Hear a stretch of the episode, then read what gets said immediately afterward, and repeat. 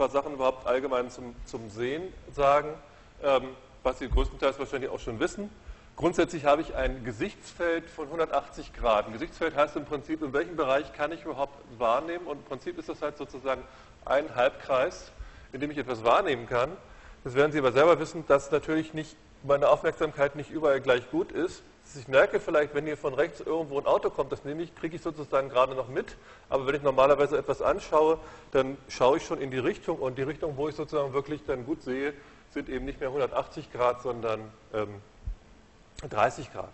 Es gibt zum Beispiel andere Tiere, zum Beispiel Insekten, die haben halt zwei Augen, die sind so nach außen gestülpt, dass sie sogar fast 360 Grad Gesichtsfeld haben. Dazu gehören halt die Menschen nicht. Wenn man bestimmte Sachen angucken möchte und sofort erfassen möchte, ich habe zum Beispiel jetzt hier ein paar, paar Stifte liegen und möchte sofort wissen, wie viele liegen denn da, dann klappt das normalerweise eigentlich nur, wenn es erstens nicht zu viel sind. Also ich glaube, bis acht, acht Dinge kann man doch einmal wahrnehmen. Und der nächste Punkt ist, die Sachen müssen relativ nah beieinander liegen. Und dieser Bereich ist ungefähr 10 Grad. Das heißt, ähm, ist also nochmal ein kleinerer Bereich. Und wenn man sozusagen wissen möchte, wo kann man denn wirklich am schärfsten sehen, das ist zum Beispiel genau dann, wenn man zum Beispiel liest oder so etwas. Das ist ja nicht so, dass man das Buch anguckt und lässt das auf sich wirken, sondern man verfolgt ja schon mit den Augen die einzelnen Zeilen und die einzelnen Buchstaben. Denn dieser Bereich, wo man wirklich am allerschärfsten sieht, ist ein relativ kleiner Bereich, der ist ungefähr nur ein Grad groß. So, weiterhin ist es so, wenn man jetzt zu Bildern kommt, die man zeitlich verändert, dann ist es zum Glück so, dass es bei Menschen so ist, dass wenn man ihnen ungefähr 10 bis 15 verschiedene Bilder nacheinander zeigt, dass er das nicht mehr als einzelne Bilder wahrnehmen kann, sondern als kontinuierliche Bewegung wahrnimmt. Und das ist sozusagen genau das Grundprinzip, was wir eigentlich beim, beim äh, Video im, mit dem Computer immer wieder nutzen, ist, dass wir sozusagen den Menschen einfach einzelne Bilder nacheinander zeigen. Äh, das ist sicherlich für Sie schon selbstverständlich, dass man einfach das über einzelne Bilder machen kann, aber es liegt eben einfach daran, dass die zeitliche Auflösung, das heißt die, das Trennvermögen beim Menschen begrenzt ist und irgendwann das Ganze als eine kontinuierliche Bewegung übergeht. Und da werden wir dann, wenn wir später uns auch mit Video befassen, zum Beispiel verschiedene äh, Techniken auch kennenlernen. Wir werden auch verschiedene äh, Formate kennenlernen, die verschieden häufig Bilder wieder zeigen. Ähm, ein paar kleine Beispiele habe ich hier sozusagen jetzt erstmal genannt.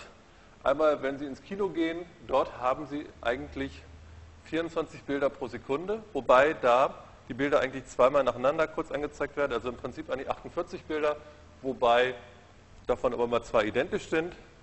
Beim Fernsehen ist das so ein bisschen ähnlich. Beim Fernsehen habe ich 25 Bilder pro Sekunde, wobei man auch da Halbbilder anzeigt. Das heißt, im Prinzip sind die Bilder zeilenweise aufgebaut und im ersten, in der ersten Teil wird so, werden sozusagen alle ungeraden Zeilen angezeigt und im nächsten Teil alle geraden Zeilen. Auch das werden wir sehr ausführlich machen, will ich jetzt gar nicht, will ich jetzt gar nicht weiter tiefer einsteigen.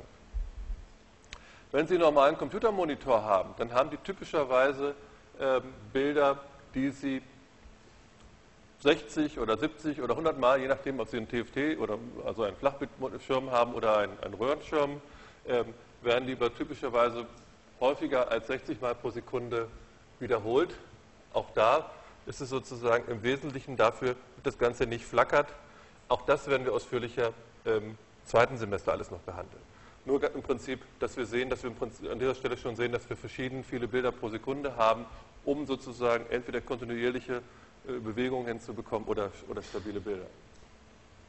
Ähm, ich werde Sie gar nicht ganz tief jetzt in die Funktionsweise vom Auge einführen, sondern nur so ein paar grobe Fakten noch erzählen.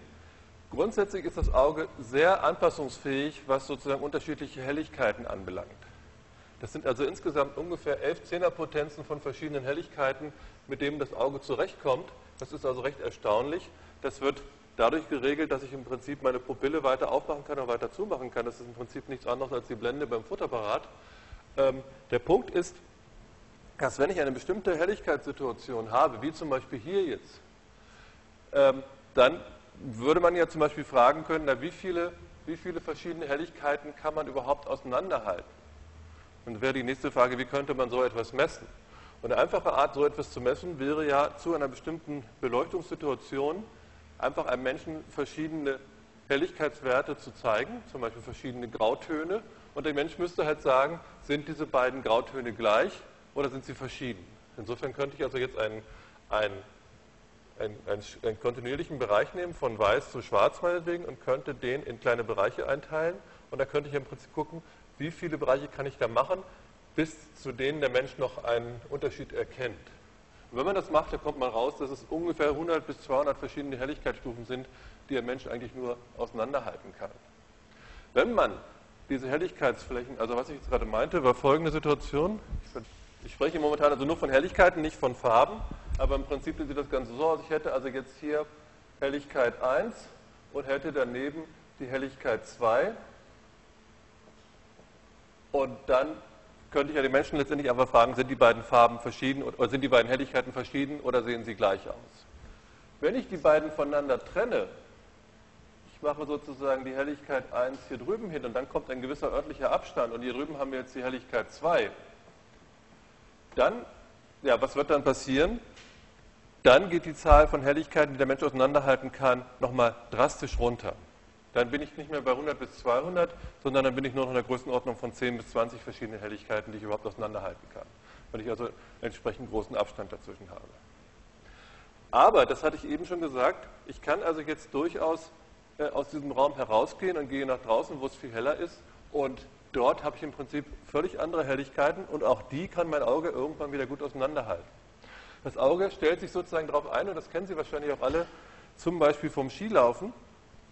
Wenn Sie da auf der Skipiste gewesen sind und die ganze Zeit gelaufen sind und dann kommen Sie in so eine Jagerhütte da rein und wollen Tee trinken und dann stellen Sie fest, dass Sie im ersten Moment erstmal gar nichts sehen. Weil das Anpassung, die Anpassungsfähigkeit von hellen Situationen zu dunklen ist beim Auge sehr, sehr langsam. Das heißt, es braucht dann zum Teil durchaus einige Sekunden bis zu hin Minuten, bis das Auge sich wirklich darauf eingestellt hat, also diese Richtung von hell zu dunkel. Wohingegen, wenn Sie dann aus dieser dunklen Stube wieder rausgehen auf die Skipiste, dann können Sie sofort wieder normal sehen. Also da sehen Sie auch, das ist so ein Vorgang, der, der nicht symmetrisch ist. Also zum Hellen geht es sehr schnell, zum Dunklen sehr langsam. Ja, so ein Auge haben Sie alle schon mal gesehen. Das ist, das ist im Prinzip dieser, dieser schwarze Fleck hier. Da haben wir im Prinzip genau diese Pupille, von der ich gesprochen habe. Ähm, ich habe jetzt als nächstes Bildchen hier mal so einen Schnitt solch ein Auge dargestellt. Letztendlich ist es ja so ein mit Wasser gefüllter Hohlkörper, wo wir hinten im Prinzip die Netzhaut haben. Und auf der Netzhaut sehen, liegen sozusagen unsere Sinneszellen, mit denen wir die Seeeindrücke letztendlich wahrnehmen können. Durch diese Pupille, die ich halt sozusagen regeln kann, ähm, um damit die Menge des Lichts sozusagen zu regulieren äh, dringt das Licht ein und wird hinten auf der Netzhaut abgebildet. Damit das Ganze richtig fokussiert wird, habe ich im Prinzip hier eine, eine Linse und die sorgt eben genau dafür da, dass ich auch nahe oder weite Sachen immer im Prinzip scharf auf meine Netzhaut hinten abbilde. Gut, dann gibt es noch so ein paar Punkte, die man vielleicht noch erwähnen sollte. Ich habe da vorne im Prinzip eine Hornhaut. Also das ist nicht so eine Hornhaut im klassischen Sinne, sondern im Prinzip einfach die äußere Augoberfläche sozusagen, die das Auge auch schützt. Ähm, der Punkt, an dem ich am allerschärfsten sehen kann hinten, den nennt man auch den gelben Fleck. Und es gibt auch einen blinden Fleck. Und das ist genau der Bereich, wo die Nerven sozusagen das Auge verlassen. Und an der Stelle, wo sozusagen die ganzen Nerven aus dem Auge herausgehen, dort sind halt selbst keine Wahrnehmungszellen, sondern äh, und an der Stelle äh, kann man halt nichts erkennen. Es gibt alle diese Experimente, die Sie wahrscheinlich schon mal gesehen haben, wo man oft so ein Kreuz und einen Kreis hat und dann muss man das in bestimmten Entfernungen angucken und ein Auge zuhalten und ab einer bestimmten Entfernung sieht man dann zum Beispiel das Kreuz nicht mehr. Wer das noch nie gesehen hat, der sollte es mal ausprobieren, geben es einfach mal im Internet ein und suchen sich mal so ein Bild. Gut. Was sieht unser Auge überhaupt? Grundsätzlich ist es so, dass im Prinzip ein geringer Teil der elektromagnetischen Wellen, die wir im Prinzip überall um, uns herum haben, äh, der Bereich sind, den wir sehen können. Ich habe also jetzt hier auf dieser Achse auf der einen Seite die Frequenzen dargestellt und hier sehen Sie im Prinzip, das sind im Prinzip Sachen, die Sie kennen, ähm, Frequenzen praktisch vom Fernsehen, Infrarotstrahlung, das ist das, was wir als Wärme wahrnehmen. Oberhalb von dieser Infrarotstrahlung kommt sozusagen der für uns sichtbare Bereich. Darüber kommt die UV-Strahlung, das ist das, wovon man Sonnenbrand bekommt und so weiter. Und wenn man diesen Bereich sozusagen jetzt nochmal auffächert, dann gibt es hier einen Bereich, das sehen Sie hier drüben als Frequenzen zwischen 4 mal 10 hoch 14 ungefähr bis 8 mal 10 hoch 14 Hertz, also Schwingungen pro Sekunde, liegt genau der Bereich, den ich als Mensch sichtbar wahrnehmen kann. Das hier mal dargestellt, einfach mal so exemplarisch. Das heißt, wenn man im Prinzip ähm, Licht hat und das auch ein Prisma gibt, dann zerlegt ein Prisma ja genau dieses Licht in diese verschiedenen Bereiche und dann sehen Sie im Prinzip hier genau diese Farben, wie Sie sie auch vom Regenbogen kennen. Sie sehen also jetzt hier, das Ganze geht so von Violett, Blau ins, ins Grün hinüber, dann ins Gelb, Orange und Rot. Und hier würde im Prinzip jetzt das Infrarot liegen. Das können wir nicht mehr sehen, sondern spüren als Wärme. Und hier würde sozusagen das Ultraviolett sehen. Das ist sozusagen nur ein kleiner Ausschnitt, aber den kann man jetzt nochmal auffächern.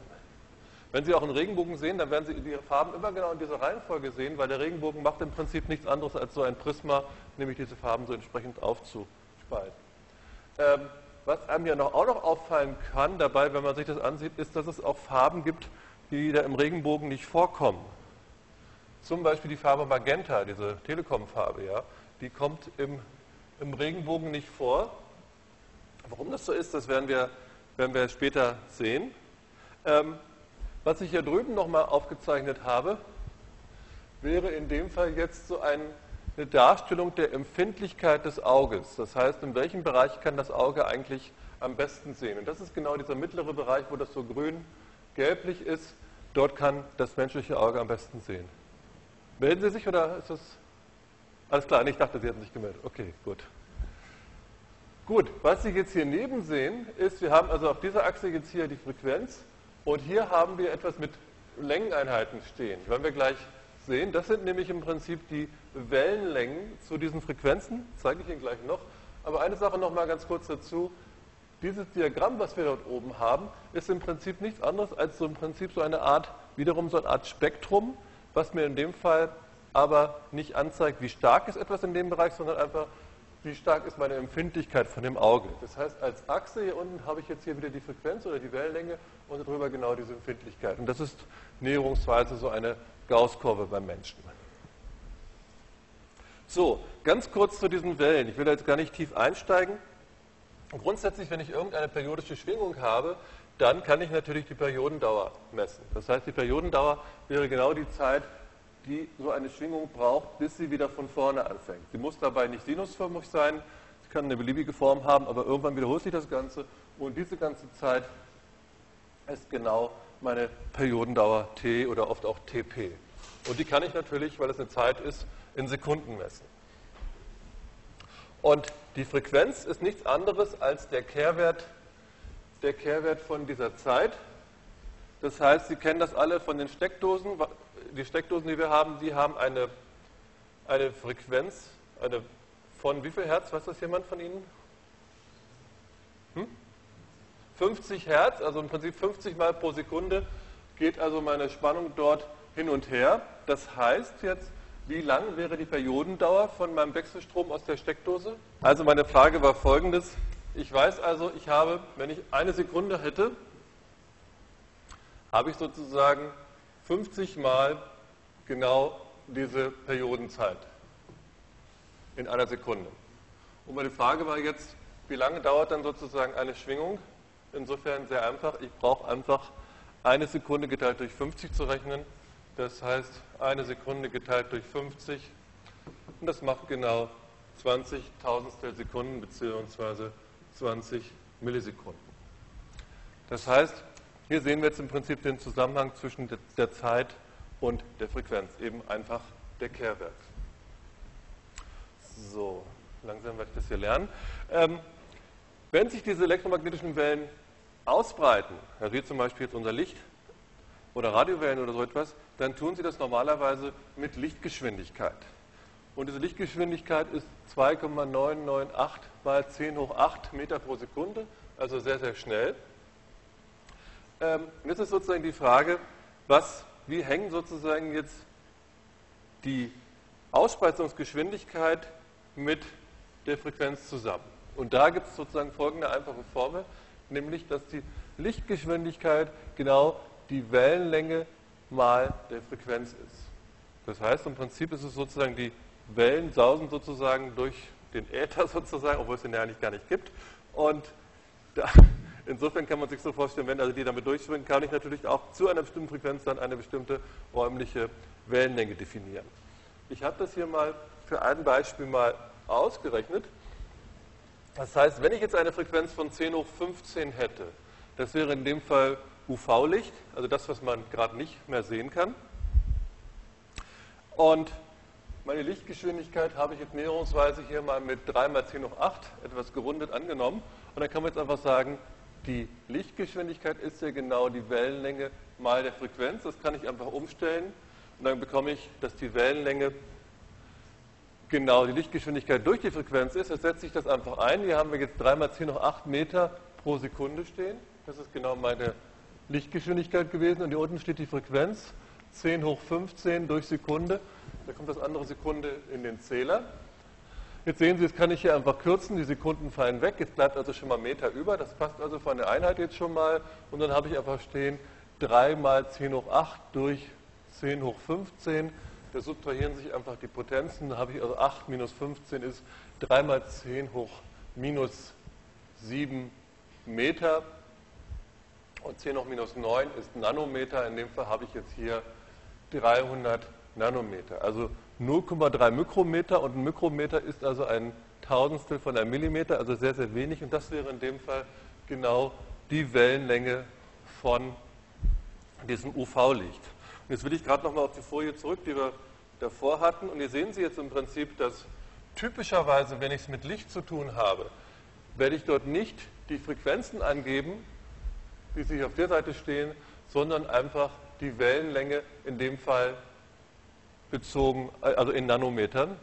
Typischerweise macht man es so, dass man hier schreibt geteilt, geteilt durch Nanometer. Denn wenn ich sozusagen, hier steht ja eigentlich 1000 Nanometer, aber wenn ich das dadurch teile, ist das Ganze an der Stelle gerade dimensionsfrei und das heißt, hier steht im Prinzip meine Einheit. Und da sehen Sie jetzt, da gibt es so den Bereich ungefähr zwischen 400 und ungefähr 750 Nanometer und das ist sozusagen genau der Bereich, den wir überhaupt als Licht wahrnehmen können.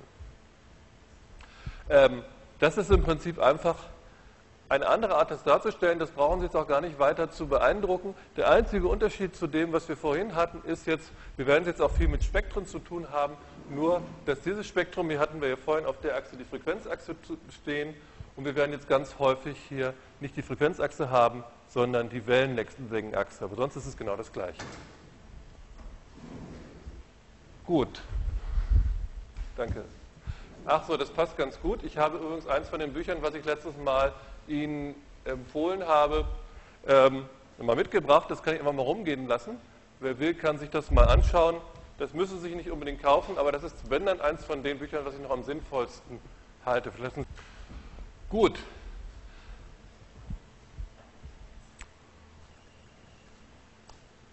Okay, und insofern wird Sie dieses Bild jetzt hoffentlich nicht so doll erstaunen mit dem, was ich Ihnen vorher jetzt gesagt habe. Was wir jetzt hier sehen, ist im Prinzip ein Spektrum, auf der unteren Achse jetzt hier haben wir genau die Wellenlänge stehen, geteilt durch die Einheit, in dem Fall Nanometer. Und das ist sozusagen jetzt einfach mal sehr exemplarisch einfach dargestellt. Man sieht also jetzt hier, je länger die Wellenlänge ist, ähm, desto näher komme ich hier in dem Fall zu diesem Rotbereich. Kurze Wellenlängen haben hier tendenziell eher blaue, violette Töne. Das ist sozusagen genau dieser Regenbogen, den wir gerade eben im Prinzip nochmal gesehen haben. Und das ist jetzt, wäre jetzt einfach irgendwie ein Spektrum, das heißt irgendeine Energieverteilung, wie sie zum Beispiel von einer Lampe oder der Sonne oder so irgendetwas kommen könnte. Ganz kurz nochmal, hier sind lange Wellenlängen. Was bedeutet das für die Frequenz, wenn die Wellenlänge lang ist? Ist die Frequenz dann hoch oder niedrig? dann ist die Frequenz niedriger, richtig? Weil es ja genau über reziprok zusammenhängt, das Ganze. Also was Sie jetzt hier einfach wiedererkennen müssen, ist, dass wir hier unten im Prinzip jetzt eigentlich die Frequenz, beziehungsweise in dem Fall die Wellenlängenachse haben und darüber in irgendeiner Weise eine Energieverteilung.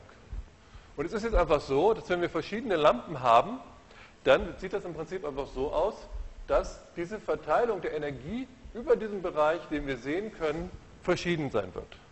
Soweit erstmal. Also ich habe noch nicht erklärt, wie wir überhaupt sehen und habe noch nicht erklärt, wie wir Farbe wahrnehmen, sondern grundsätzlich ist es aber einfach so, dass wenn ich verschiedene Beleuchtungssituationen habe, dass ich verschiedene Spektren habe. Das kann man sich, glaube ich, relativ leicht vorstellen. Das ist noch nicht besonders äh, konfliktreich. Ähm, und man kann sich wahrscheinlich auch jetzt schon vorstellen, wenn ich sozusagen ein Spektrum hätte, was nur in diesem Bereich hier Energie hätte, was sozusagen meinetwegen so aussehen würde, hier wäre das Ganze null, dann wäre da hier irgendwie so ein Peak und dann würde das Ganze wieder runtergehen, dann wäre das sogar höchstwahrscheinlich rotes Licht. Auch das überrascht uns nicht besonders. Weil wenn wir genau in dem Bereich, wo wir rotes, rote Farbe wahrnehmen, ähm, wenn wir dort Energie haben, dann wird das Ganze auch rot aussehen.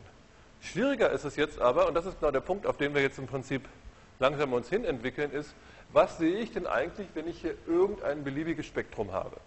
Das weiß ich nicht. Und sozusagen, das ist die spannende Frage, was für eine Farbe sehe ich, wenn ich sozusagen in diesem Spektrum eine willkürliche Verteilung habe und darauf wollen wir uns jetzt sozusagen hinbewegen.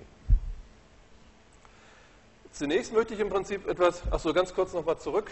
Ähm, alles, was sozusagen auf dieser Seite ist, das heißt Richtung Ultraviolett gehen würde oder hier drüben wäre Richtung äh, Infrarot, das sind alles Sachen, da kann das Spektrum aussehen, wie es will. Das sehe ich sowieso nicht. Das nehme ich vielleicht als Wärme wahr, aber ich kann da nichts sehen.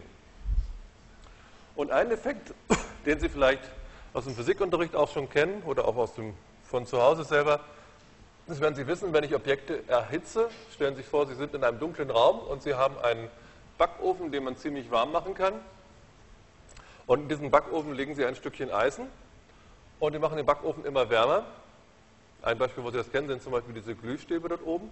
Wenn es sozusagen warm genug wird, dann fängt das Ganze irgendwann an zu glühen.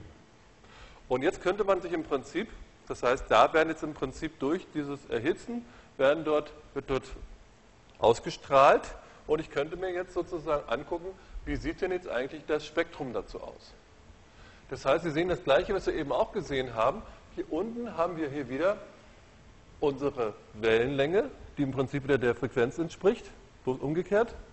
Und wenn ich jetzt sozusagen ein Objekt erwärme, nehmen wir mal es ist sozusagen ganz kalt, überhaupt nicht, dann habe ich auch kein Spektrum, jetzt mache ich mein Objekt langsam wärmer und dann sehen Sie, dass ich im Prinzip hier so eine Kurve bekomme. Das heißt in dem Fall bei einer Temperatur von 1000 Kelvin würde ich jetzt eine Verteilung haben, die so aussehen würde und da würde ich jetzt eigentlich noch nichts sehen können, weil der Bereich, in dem ich sehen kann, das ist genau dieser Bereich hier, der hier so gelb dargestellt ist. Was man jetzt hier aber sieht, ist folgendes. Wenn ich das Ganze dann noch stärker erhitze, dann wandert die Kurve sozusagen noch weiter rüber und dann wird das Licht in dem Fall immer noch rötlich, aber dann vielleicht so Richtung Orange ein bisschen gehen. Ich kann das noch weiter treiben. Irgendwann sehen Sie, so irgendwann sehen Sie diese Kurve hier bei 4000 Kelvin zum Beispiel, dass das hier schon fast gerade ist. Das heißt, hier auf der Seite, wo das rot war, ist immer noch mehr als da drüben. Und irgendwann ist das eigentlich hier so relativ ausgeglichen. Und wenn ich es noch weiter treibe, dann ist im Prinzip hier auf der linken Seite, wo eigentlich diese violetten Töne waren, mehr als auf der rötlichen Seite. Und das ist eigentlich auch genau das, was man so kennt. Wenn Sie sozusagen etwas, glühen, etwas zum Glühen bringen, dann ist es zunächst erstmal rot, dann wird es irgendwann orange, dann wird es gelblich, irgendwann ist es dann weiß glühend und am Ende wird das sogar so, hat es sogar so einen leichten Touch ins Bläuliche hinein. Und das sind im Prinzip genau diese verschiedenen Kurven, die wir jetzt hier sehen. Einmal habe ich sozusagen hier mehr bei dem bläulichen Bereich und einmal habe ich hier mehr bei dem rötlichen Bereich. Und interessanterweise ist es jetzt so, wenn man sich das Sonnenlicht anguckt, dann ist das im Prinzip in erster Näherung auch nichts anderes als ein großer glühender Körper, der im Prinzip genau hier diese Verteilung ungefähr hätte. Das sieht zwar noch ein bisschen anders aus, aber vom, vom Prinzip her stimmt. Ja, bitte?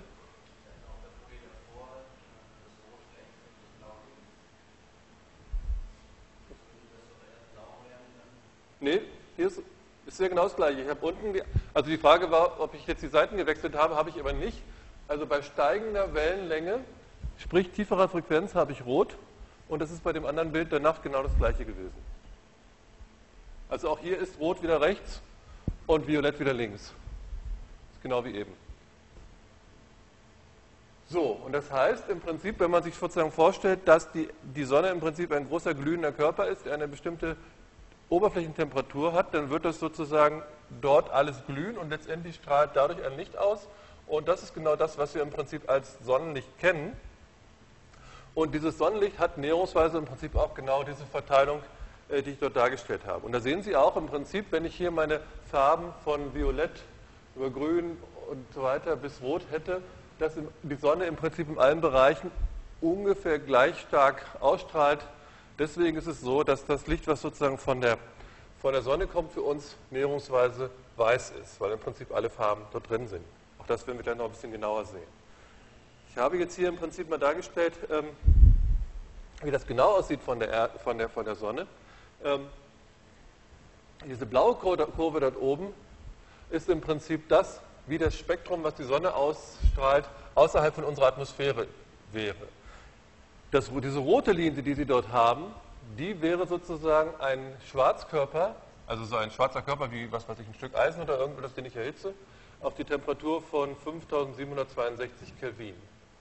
Das heißt, insofern, in erster Näherung kann man sagen, dass diese beiden Sachen eigentlich relativ ähnlich aussehen. Zumindest hier oben vor auch. Wir sehen, da oben ist eine kleine Spitze, es sind noch so ein paar Stufen da drin. Das liegt einfach daran, dass sozusagen auf der Sonnenoberfläche verschiedene Elemente sind, mit verschiedenen Wahrscheinlichkeiten dort auftreten. Deswegen habe ich halt nicht dort einen idealen Glühkörper, sondern durchaus verschiedene Sachen, die dort glühen. Ähm, aber vom Prinzip her kann man das eigentlich so annehmen. Und jetzt passiert aber Folgendes, dass ich in unserer Erdatmosphäre verschiedene Schichten habe, die im Prinzip einen Teil dieser Strahlung absorbieren. Und dadurch bekomme ich dann auf der Erdoberfläche letztendlich so ein, ein Spektrum, was ein bisschen zerklüftet ist. Und das ist im Prinzip immer so, dass bestimmte Moleküle eigentlich bestimmte Frequenzbereiche dämpfen oder auslöschen. Das heißt, auf unserer Erdoberfläche habe ich im Prinzip dann so schematisch dargestellt ungefähr diese, diese schwarze Linie. Und wenn ich mir das hier wiederum angucke in diesem Bereich, ist das näherungsweise aber immer noch so ein entspricht das ungefähr noch der Linie, die wir davor gerade gesehen hatten. Gut. Wenn ich jetzt verschiedene Lampen habe, dann kann es durchaus sein, dass die, wie ich schon gesagt hatte, völlig verschiedene Spektren haben. Das heißt zum Beispiel, ähm, es gibt so Gasentladungslampen, ich glaube sogar, dass hier oben sind welche, ich bin mir nicht ganz sicher. Bei denen ist es so, dass die zum Beispiel ein ganz interessantes Spektrum haben, die haben nämlich nur bestimmte diskrete Frequenzen. Ein anderes Beispiel, hier sehen Sie also jetzt auch wieder ein Beispiel, wo ich ähm, im Prinzip ein, sich eine kontinuierliche Achse hier unten habe, in dem Fall die Wellenlänge, auf der Achse hier die Energie und ich habe aber dadurch, die, durch die Art, wie das Licht dort sozusagen entsteht, einfach nur Energien zu ganz bestimmten Frequenzen. Ein anderes Beispiel, wo Sie das aus dem Audiobereich kennen werden, ist, wenn Sie zum Beispiel einen einzelnen Sinuston spielen würden und hätten sozusagen jetzt hier Ihre Frequenzachse und hätten dann nur den einen einzelnen Sinuston, dann hätten Sie im Spektrum, das wäre überall Null, bis auf an der einen Stelle, wo Ihr Sinuston ist und danach wäre es wieder Null. Dann würden Sie genau nur einen einzelnen Ton hören. Das heißt, zeitlich wäre die ganze Zeit kontinuierlich was los, aber im Spektrum haben Sie nur an einer diskreten Stelle etwas, was passiert. Hier drüben ist mal so eine Neonröhre dargestellt, wie die ungefähr aussieht. Die hat also im Prinzip auch, die hat in dem Fall jetzt ein ganz anderes äh, Spektrum, ist so ein bisschen zerklüftet und hat da auf der rechten Seite einen Hügel. Ähm, es gibt da viele andere Beispiele. Worauf ich eigentlich hinaus will bei diesen ganzen Beispielen, ist folgendes, ähm, dass es sozusagen das, was wir letztendlich sehen oder als Farbe wahrnehmen, natürlich sehr, sehr stark ist von dem Spektrum, was wir, was, was wir sozusagen als Beleuchtungssituation haben. Ich habe dazu so ein paar kleine Bildchen vorbereitet hier. Hier sehen Sie folgendes. Ich habe jetzt im Prinzip hier auf der linken Seite oben eine Lampe und diese Lampe habe jetzt ein Spektrum, in dem alle Farben vorkommen. Das heißt, im Prinzip sieht man hier von grün, äh, von rot bis, über grün bis, bis blau, violett dort oben, sind eigentlich alle Sachen da. Und wenn ich damit einen weißen Körper oder ein weißes Stück Papier bestrahlen würde, dann würde ich das, wenn ich das dem Auge sehe, und wahrnehme, dieses ganze Spektrum auch sehen und folglich würde ich dann denken, aha, wenn alles da ist, ist es ein weißer Körper. Das ist wenig erstaunlich, das ist genau das, was Sie kennen. Wenn Sie ein weißes Blatt nehmen und gehen damit nach draußen und lassen die Sonne drauf scheinen, dann sehen Sie auch, dass das Ganze weiß ist. Den nächsten Fall, den kennen Sie eigentlich auch.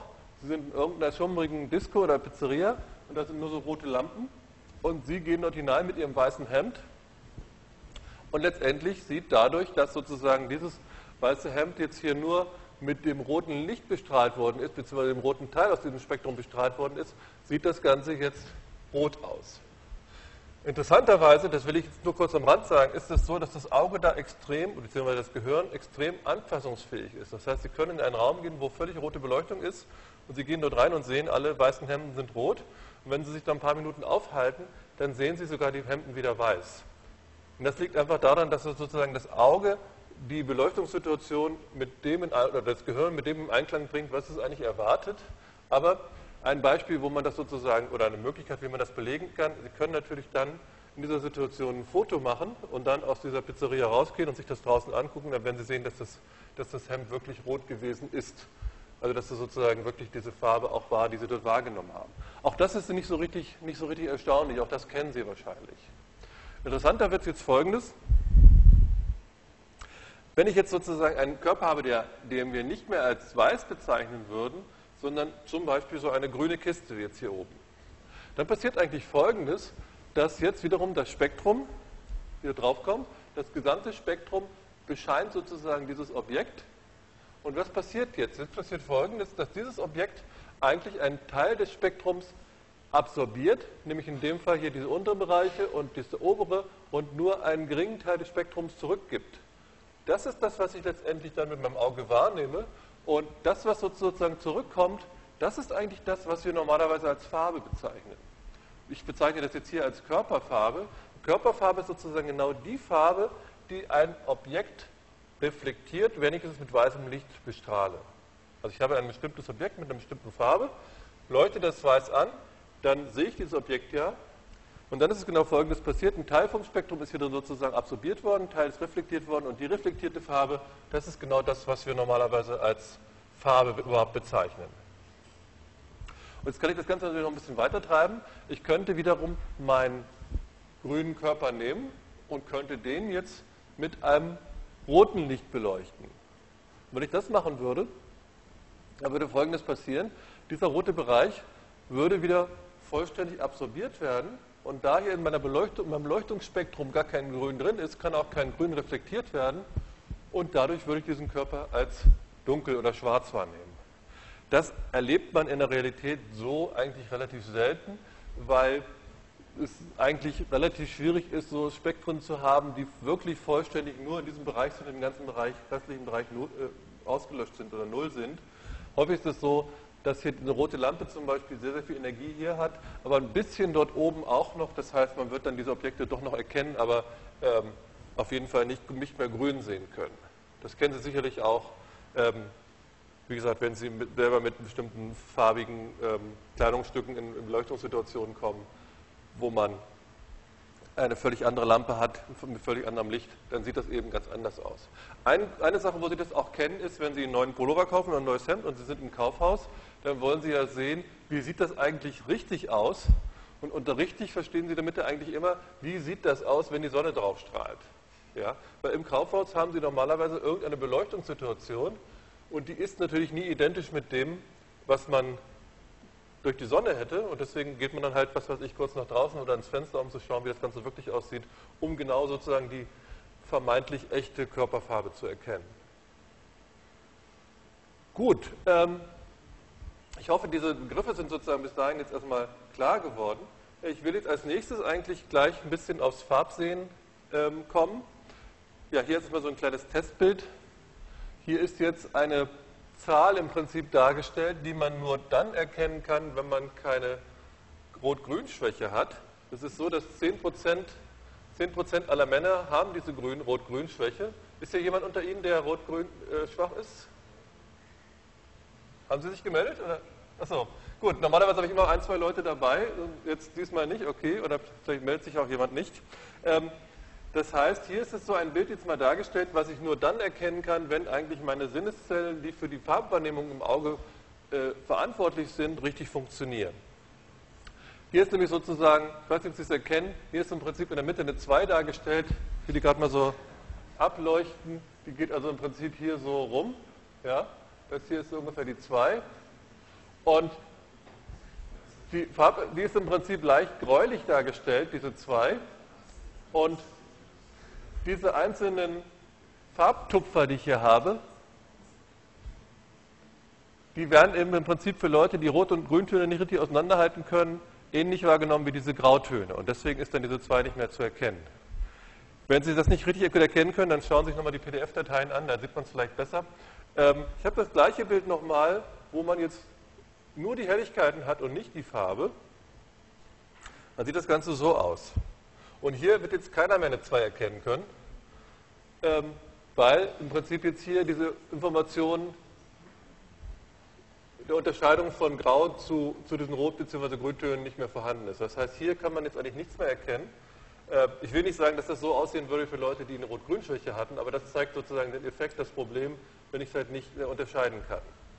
Also, ähm, im Prinzip war Newton einer der ersten gewesen, die schon gesagt haben, dass es so etwas wie verschiedene Farben an sich eigentlich gar nicht gibt, sondern dass es im Prinzip wirklich mehr ein, ein Produkt unseres Gehirns ist. Und wie das genau funktioniert, haben wir jetzt noch nicht verstanden, aber was wir vielleicht schon verstanden haben, ist, dass es halt ungefähr zwischen Wellen zwischen, mit Wellenlängen zwischen 400 und 800 Nanometern grundsätzlich von uns mit den Augen überhaupt mal wahrgenommen werden können. Das ist das Erste.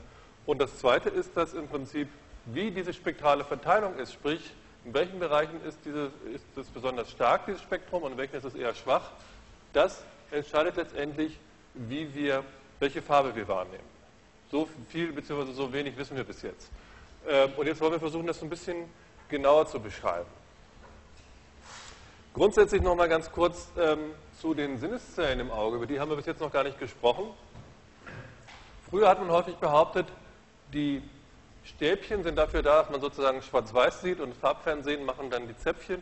Das ist so eigentlich nicht richtig, sondern das ist so, dass im Prinzip die Stäbchen für allerschwächste Helligkeiten da sind. Das kennen Sie, wenn Sie zum Beispiel nachts dunkel durch die Wohnung laufen.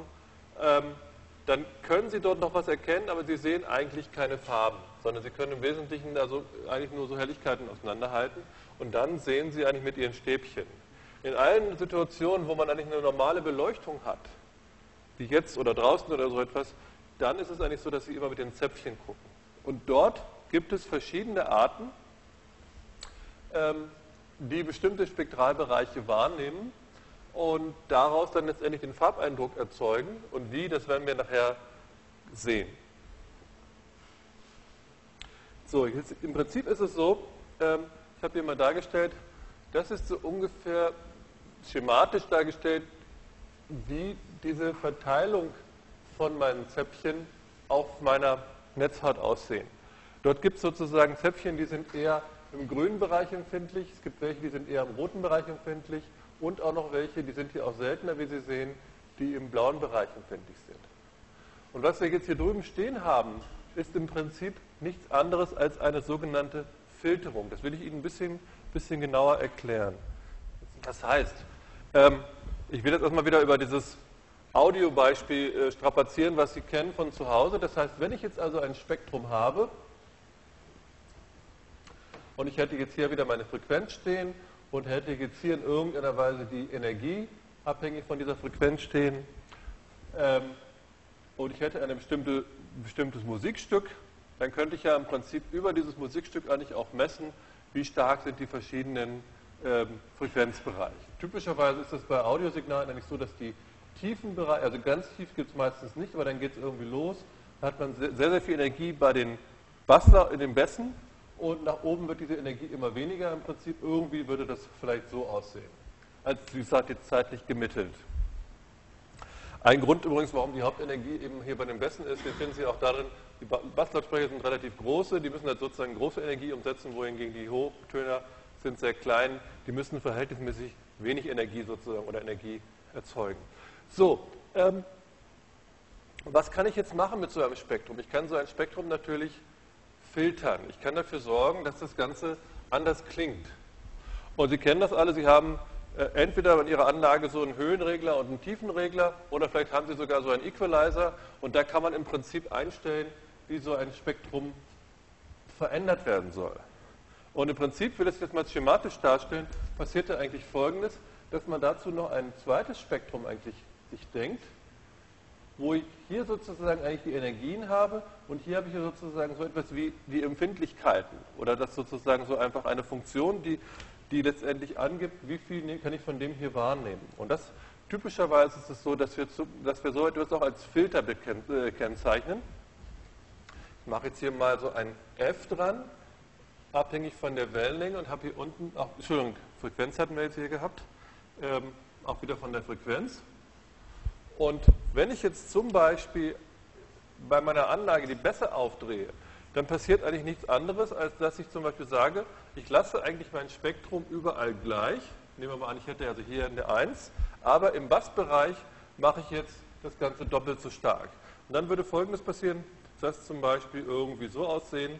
Das heißt, das bei den tiefen Tönen würde jetzt sozusagen das hier, was im Prinzip nichts anderes ist, wie ein Faktor, mit dem das Ganze hier gewichtet würde, äh, auf 2 gesetzt, wo ich den Rest, ganz den Rest alleine so lasse, wie es ist. Und wenn ich jetzt wissen möchte, was kommt dabei heraus, dann muss ich im Prinzip Folgendes machen. Ich muss diese beiden Sachen einfach miteinander mal nehmen. Das heißt, im Prinzip diese Energie mal diesem Spektrum ergibt dann, oder bei diesem Filter ergibt dann das resultierende Spektrum. Und dann sehen Sie jetzt hier hinten, wo hier eine 1 ist, wird das Ganze genau gleich bleiben. Ich mache das Ergebnis gleich mal hier oben rein. Das heißt, hier in diesem ganzen Bereich würde das im Prinzip genau gleich aussehen. Und jetzt komme ich irgendwann in den Bereich, wo das Ganze jetzt hier Faktor 2 verstärkt wird. Naja, jetzt wird jetzt noch ein bisschen weitergehen, aber vom Prinzip her. Und dann hier irgendwie runter. Das heißt, mit diesem Filter würde ich letztendlich dieses Spektrum so verändern, dass der vordere Bereich hier einfach lauter wird. Und da gibt es natürlich ganz viele verschiedene andere Arten. Ein anderes Beispiel, was man sehr häufig hat, ist entweder, dass man ganze Bereiche auslöscht. Das könnte ich einfach dadurch machen. Ich mache mal ein neues Bild. Nehmen wir mal an, ich hätte jetzt hier ein, ein Spektrum, was jetzt zum Beispiel, nehmen wir hier wieder die Frequenz f, e von f, hätte jetzt ein Spektrum, was meinetwegen einfach mal so aussieht. Ähm, was es häufig gibt, ist, dass man zum Beispiel dann Filter hat, die so wirken, dass sie einfach nur einen bestimmten Teilbereich durchlassen. So, nehmen wir an, hier wäre wieder die 1 und ich würde die beiden Sachen wieder miteinander mal nehmen. Dann würde in dem Fall Folgendes passieren. Das war jetzt pädagogisch unklug. Ich müsste ich grün machen, mein Filter. Also grün ist mein Filter. So. Blau ist das Ergebnis. In dem Fall würde einfach Folgendes passieren. Hier hätte ich sozusagen überall 0 und hier an der Stelle genau eine 1. Das heißt, hier hätte ich genau meinen Originalverlauf und hier wäre das Ganze dann wieder weg. Das heißt, insofern würden Sie sehen, mit so einem Filter würde ich also einfach einen Teil des Ganzen herausschneiden und den ganzen Rest ausblenden. Das ist sozusagen so ein bestimmter Bereich. Man spricht in dem Fall auch so ähm, von einem, in dem Fall wäre das ein bestimmtes, bestimmt ein, das wäre, würde man auch als Bandpass zum Beispiel bezeichnen, weil es eben so einen bestimmten, einen bestimmten Frequenzband nur die Sachen durchlässt, passieren lässt und den ganzen Rest sonst sperrt. Gut. Was wir jetzt hier oben stehen haben an der Tafel, ist im Prinzip, dass ich jetzt drei Zellen habe und diese Zellen, drei Zellentypen, haben jetzt im Prinzip verschiedene Filtercharakteristika. Das heißt, ich will das gerade nochmal hier drüben nochmal anschreiben, exemplarisch für einen Fall. Ich habe das jetzt hier nicht mit E, sondern mit S gekennzeichnet. Ich habe also mein Spektrum und ich ist auch nicht abhängig von F, sondern von der Wellenlänge, aber vom Prinzip ist es genau das Gleiche. Ich habe also mein Spektrum, was abhängt von der Wellenlänge. Das wäre zum Beispiel das Licht, was in mein Auge eindringt, was zum Beispiel Sonnenlicht sein könnte, was auf ein Objekt fällt, was dann reflektiert wird oder so etwas.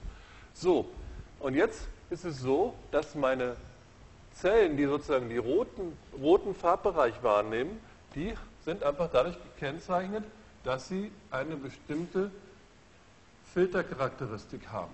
Das ist sozusagen jetzt meine Filterfunktion. Ich mache jetzt hier so ein R daran, damit ich kennzeichne, dass das für rot ist. So, und jetzt passiert einfach Folgendes. Ähm, ich male das vielleicht hier neben nochmal dazu. Wir wissen jetzt nicht genau, wie diese Filter aussehen, sondern wir machen das nur mal sehr schematisch. Das heißt, ich hätte jetzt im Prinzip hier mein Spektrum nennen wir das S von Lambda, Lambda die Wellenlänge. So, und jetzt nehmen wir mal an, dieses Spektrum sähe irgendwie so aus. Und jetzt hätte ich sozusagen meinen Rotfilter oder meine Zäpfchen, die rot wahrnehmen können. Und ich mache das jetzt mal sehr exemplarisch, das wäre im Prinzip, die Realität sieht anders aus, aber nehmen wir mal an, das Rotfilter sehe jetzt im Prinzip genau so aus. Das kann sozusagen dann würde dann letztendlich alle Bereiche weglassen, die größer als der Wert und kleiner als der Wert sind. Und in diesem Bereich nehmen wir mal auch sogar mal an, da wäre eine 1, das ist schön einfach. Das heißt, was würde jetzt hier als Ergebnis herauskommen? Hier wäre überall 0, hier würde das Ganze so ansteigen dann hätte ich hier genau diesen Ausschnitt von diesem Spektrum und dann würde das Ganze wieder runtergehen und hier wäre wieder 0. So, und das heißt, diese Zäpfchen, dieser Zäpfchentyp misst sozusagen die Energie, die in diesem Frequenzbereich da ist. Und wenn ich jetzt wissen möchte, wie viel Energie ist jetzt da, dann hängt das natürlich letztendlich ab, wie viel Energie habe ich in meinen verschiedenen Frequenzen und wie viel habe ich eigentlich insgesamt. Das heißt, was muss, muss man in dem Fall einfach machen? Ich muss einfach letztendlich dann das, diese, diese ganze Fläche hier bestimmen. Das wäre sozusagen die Energie, die sozusagen bei, meinen, bei meinem speziellen Zäpfchentyp dort ankommt. Das heißt, ich muss im Prinzip, um die Fläche zu bestimmen, das haben wir gerade vorhin gehabt, muss ich was machen. Ich muss ein Integral bilden. Das Integral, die Integrationsvariable ist in dem Fall die Wellenlänge. Und jetzt müsste ich mir noch überlegen, was sind meine Grenzen, die ich dort eigentlich habe. Das wäre im Prinzip aber egal, weil äh, es bleibt mir sowieso nur da was über, wo mein Rotbereich ist. Aber ich könnte jetzt zum Beispiel immer mal sagen, ich integriere das einfach über den gesamten Bereich, wo mein Auge sehen kann. Zum Beispiel von 380 Nanometer bis zu 780 äh, Nanometer. So, und da bekomme ich dann letztendlich einen einzelnen Wert raus. Und in den würde ich dann jetzt einfach rot nennen. Das heißt, ich hoffe, Sie haben es jetzt verstanden, ich sage es nochmal, wiederhole es nochmal ganz kurz. Wir haben also ein bestimmtes Spektrum. Dieses Spektrum wird von der Charakteristik der Filtereigenschaft von meinen Zellen, die das wahrnehmen, gefiltert. Das sorgt dafür, dass aus dem Originalspektrum im Prinzip ein Teil herausgeschnitten wird. Der wird in der Realität nicht so rechteckig sein, aber vom Prinzip her würde ich es erstmal so darstellen. Ich bilde dieses Produkt, dadurch habe ich nur noch den Rest über. Und dann bestimme ich einfach die Fläche und dazu bilde ich sozusagen einfach, was weiß ich, von da bis da, wo der Mensch sehen kann, das Integral. Hier vorne kommt sowieso überall 0 raus. Und diesen Bereich muss ich integrieren. Das ist sozusagen eine Fläche und das gibt mir dann einen einzelnen Wert. Gut, also wenn ich das verstanden habe, dann kann ich jetzt sozusagen auch einen Schritt weitergehen und sagen, das Ganze mache ich für Rot, das mache ich für die Zellen, die eher diesen grünen Bereich wahrnehmen und das Ganze mache ich nochmal für den Bereich, die eher diesen blauen Bereich wahrnehmen. Und jetzt habe ich im Prinzip in meinem Auge drei Werte, die zu einem bestimmten Punkt, in einem bestimmten örtlichen Bereich halt dann so diese Werte wiedergeben, die ich an mein Gehirn weiterleiten kann und daraus letztendlich irgendeinen Farbeindruck erzeuge. Wie ich den erzeuge, habe ich jetzt immer noch nicht erklärt. Und ob das auch genau das gleiche RGB ist wie bei uns auf dem Monitor, nein, ist es nicht, aber vom Prinzip geht es in die gleiche Richtung. Aber jetzt geht mir erstmal ums Prinzip, dass ich sozusagen da verschiedene Zellen habe und die schnappen sich sozusagen aus dem Spektrum einen bestimmten Bereich heraus, den, den sie wahrnehmen können und messen sozusagen einfach die Intensität, ganz einfach gesagt. Gut. Ähm,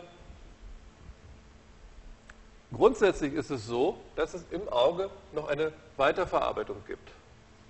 Das heißt, das Auge als solches nimmt primär erstmal so etwas wie eine Helligkeit wahr und das ist im Prinzip eigentlich das, was man sozusagen mit, mit Gelb assoziiert, eigentlich die Summe von dem, was mir diese Rot kann die roten Zellen und sozusagen und die grünen Zellen liefern. Und was dann noch gemacht wird, ist, dass auch Differenzen gebildet werden. Das heißt, ich habe ja gerade den Rotwert ausgerechnet, genauso hätte ich den Grün- und den Blauwert ausrechnen können. Also ich rechne sozusagen intern, wird im Auge direkt schon Rot und Grün einfach zusammengerechnet und das entspricht so dem, was wir eigentlich so als Helligkeit empfinden in erster Näherung. Und dann werden aber auch noch zwei Differenzen gebildet, nämlich einmal die Differenz zwischen Blau und Gelb und einmal die Differenz zwischen Rot und Grün. Ähm, das ist übrigens so, dass es eben diese Rot-Grün-Differenz, das findet man bei Säugetieren nur beim Affen und beim Menschen. Andere Tiere haben das zum Teil gar nicht.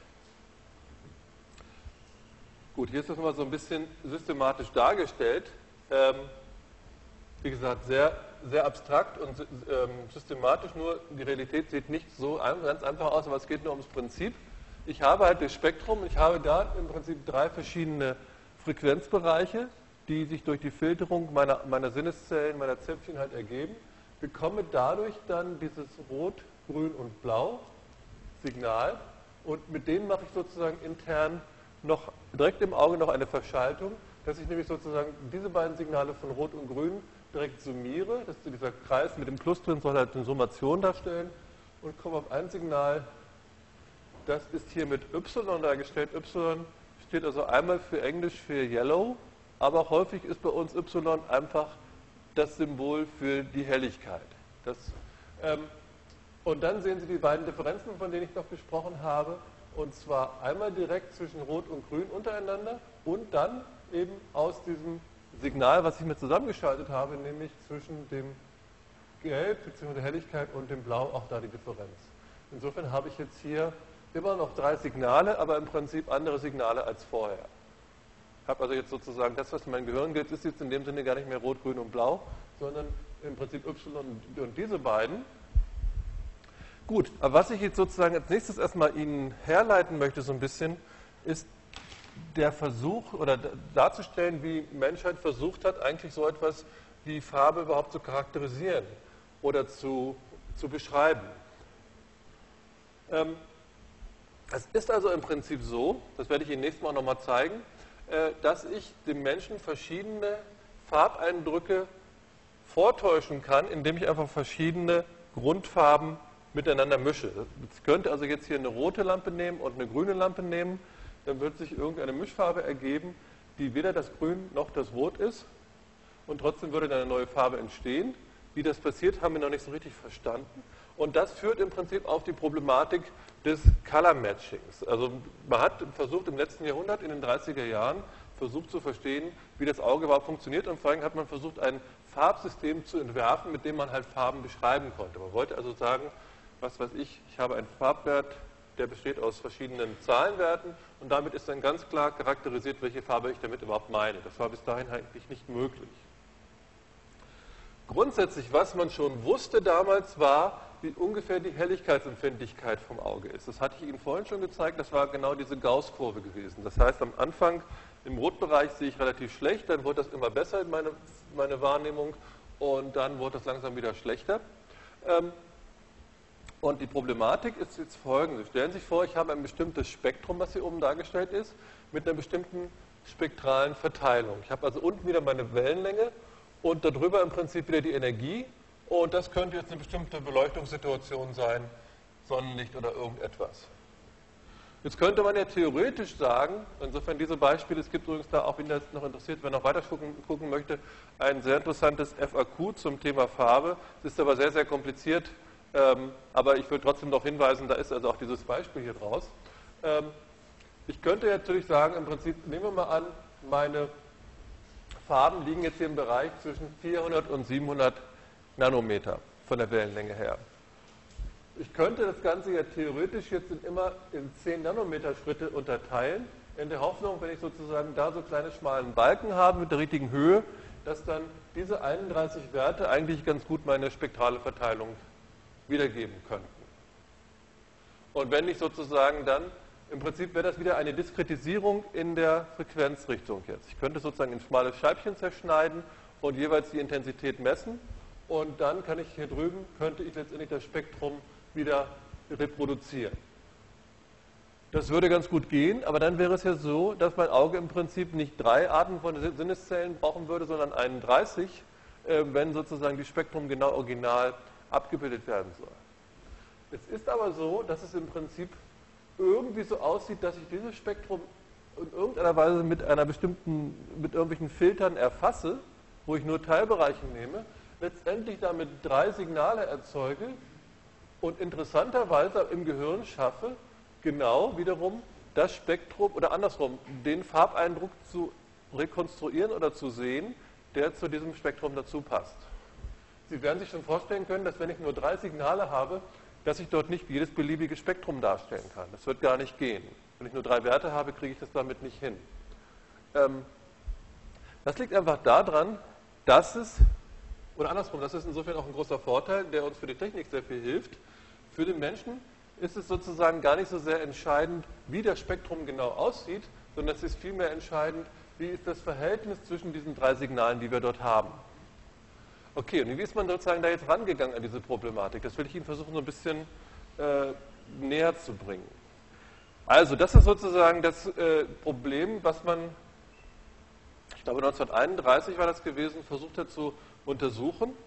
Ähm, da hat man natürlich noch keinen, in dem Sinne keinen Scanner und keinen Monitor gehabt, aber vom Prinzip her könnte man sich natürlich so vorstellen, stellen Sie sich vor, Sie haben auf der linken Seite irgendein Gerät, das wäre heutzutage irgendein Scanner, und rechts meinetwegen irgendwie ein Gerät, was zum Beispiel ein Monitor sein könnte, könnten aber auch andere Sachen sein.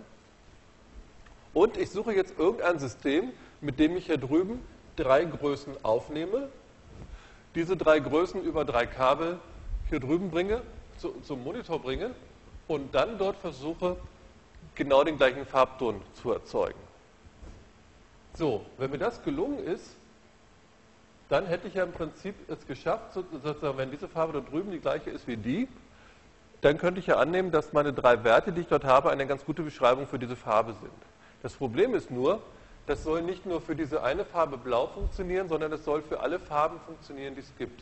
Das heißt, das war die Problematik, die man sich damals gestellt hat, dass man gesagt hat, wie muss dieses System denn gebaut sein, damit ich für jede beliebige Farbe, die es gibt, drei Werte bestimme und wenn ich mit denen wiederum entsprechende Farbeindrücke erzeuge, zum Beispiel mit Lampen oder Monitor oder irgendwas, und die genauso aussehen, dann habe ich sozusagen mein allererstes Farbsystem erfunden. Das war sozusagen die Problematik gewesen dabei. Und ich will Ihnen so ein bisschen versuchen äh, äh, zu erklären, wie das Ganze funktioniert hat. Dazu will ich das nochmal grob mit einer anderen Skizze ein bisschen darstellen. Also, die Problematik ist im Prinzip folgende gewesen, was ich gesagt habe. Ich male jetzt hier mal so Kameras hin, was immer das sein mag. Ja? Aber nehmen wir mal an, das wären jetzt sozusagen hier so drei das sollten jetzt hier drei Kameras sein, die hier irgendwie die, die Szene angucken. Und hier auch nochmal, die gucken sozusagen jetzt auf die Szene drauf und messen sozusagen, was hier unten ist. Hier unten ist sozusagen jetzt hier irgendwie meine Farbprobe.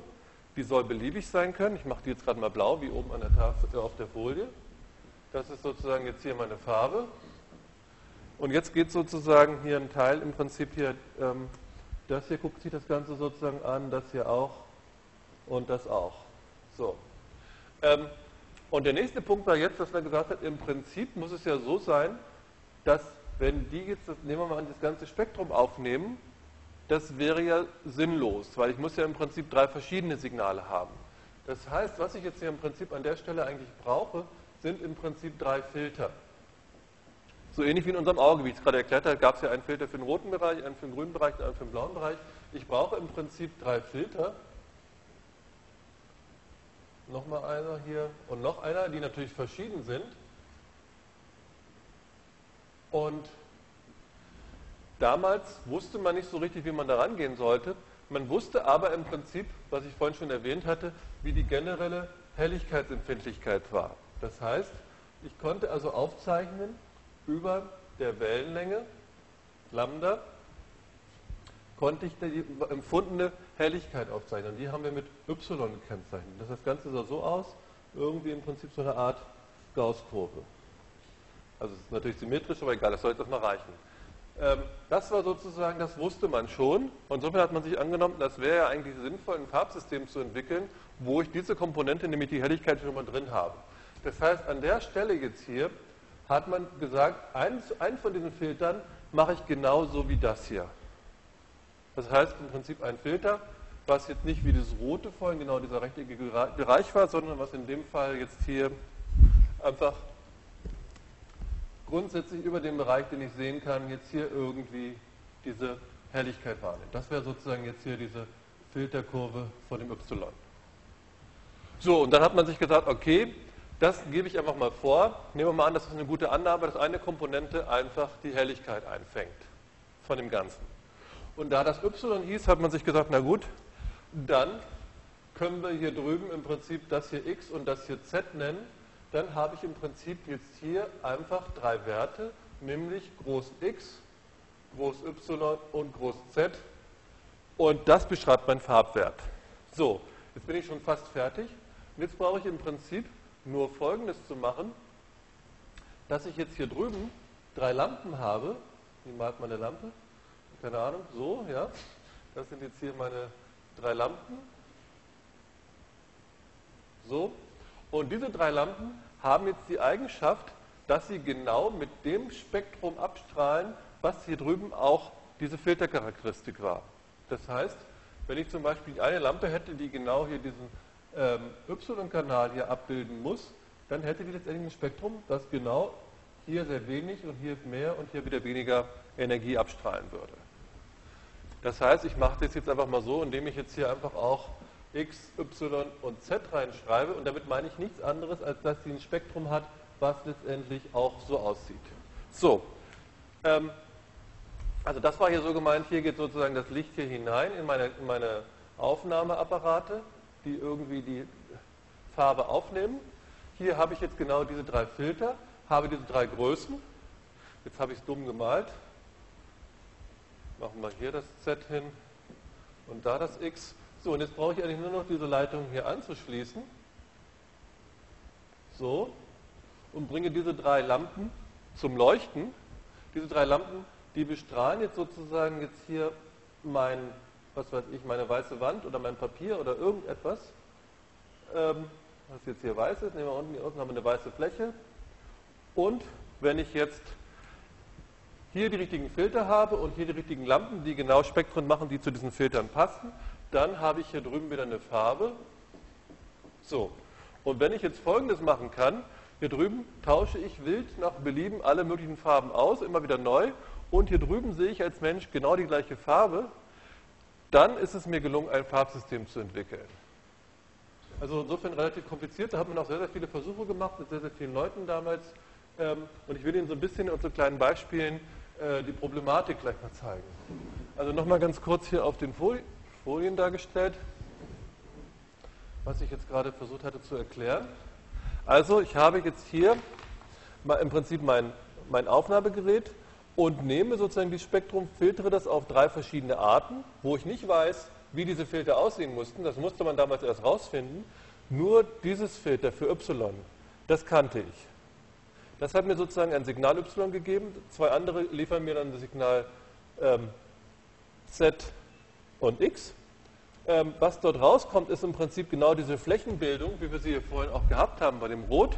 Und das Ganze schicke ich sozusagen zu einem Apparat, Monitor oder Lampen oder irgendetwas, was letztendlich genau solche Spektren erzeugen kann, die genauso aussehen wie diese Filter.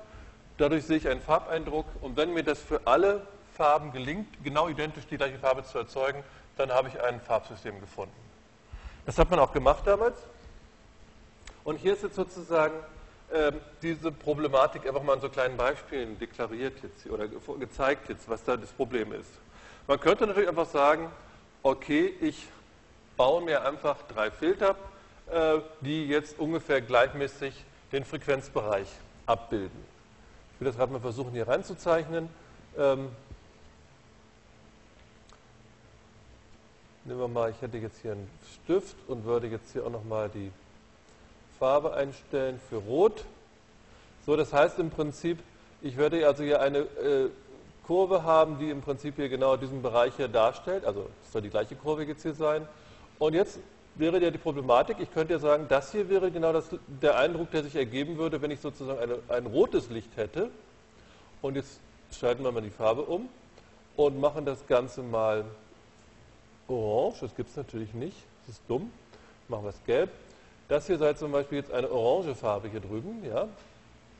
Und mein System muss jetzt ja die Eigenschaft haben, dass wenn ich jetzt mein rotes Licht dort drauf bringe, das will ich mal kurz wieder anzeichnen an der Tafel. Also folgende Situation, hier ist sozusagen mein, mein Spektrum, Lambda. Hier wäre jetzt der Farbeindruck von einer roten Lampe. Und das hier wäre jetzt der Farbeindruck von einer orangen Lampe. So, und wenn ich jetzt solche Filter hätte für Rot, Grün und Blau, wie ich sie dort gerade an der Tafel gehabt hätte, dann könnte es ja so aussehen, dass mein Blaufilter zum Beispiel so aussehe, so, und mein Grünfilter sehe meinetwegen irgendwie so aus, und mein Rotfilter sehe meinetwegen so aus. So, dann sehen Sie, was ich machen muss. Ich muss im Prinzip jeweils das Filter mal nehmen mit diesem Signal. Da käme hier für Blau 0 raus, also wenn ich die Farbe Rot jetzt hätte, Rot hätte, dann würde das bedeuten Blau wäre in dem Fall gleich 0, weil hier ist zwar ein Filter, aber hier ist kein Spektrum, deswegen ist das die Fläche davon auch 0. Grün wäre auch 0, weil in diesem Teil ist nichts. Und rot käme jetzt irgendein Wert heraus. Nämlich genau diese Höhe hier mal dem integriert, egal. Nehmen wir mal an, der käme 1 heraus. So, kann ich sagen, wunderbar, ich habe ein System gefunden, mit dem ich rot beschreiben kann. Das wäre nämlich genau 0 und 0 und 1 wäre rot. Jetzt kommt aber das Problem, jetzt kommt orange. Und wenn ich jetzt orange machen würde, dann würde bei blau auch wieder 0 herauskommen, bei grün auch wieder 0, aber dummerweise bei rot auch 1. Das heißt, hier sehen Sie, ist das System eigentlich verletzt. Ich habe hier vorne zwei verschiedene Farben, habe aber in meinem Farbsystem zwei gleiche Farben. Das heißt, wenn das natürlich hinten die Lampen entsprechend ansteuert, kann nicht, können nicht zwei verschiedene Farben rauskommen, wenn auf, dem, auf den Leitungen aber die identischen Signale liegen. Also funktioniert nicht. Insofern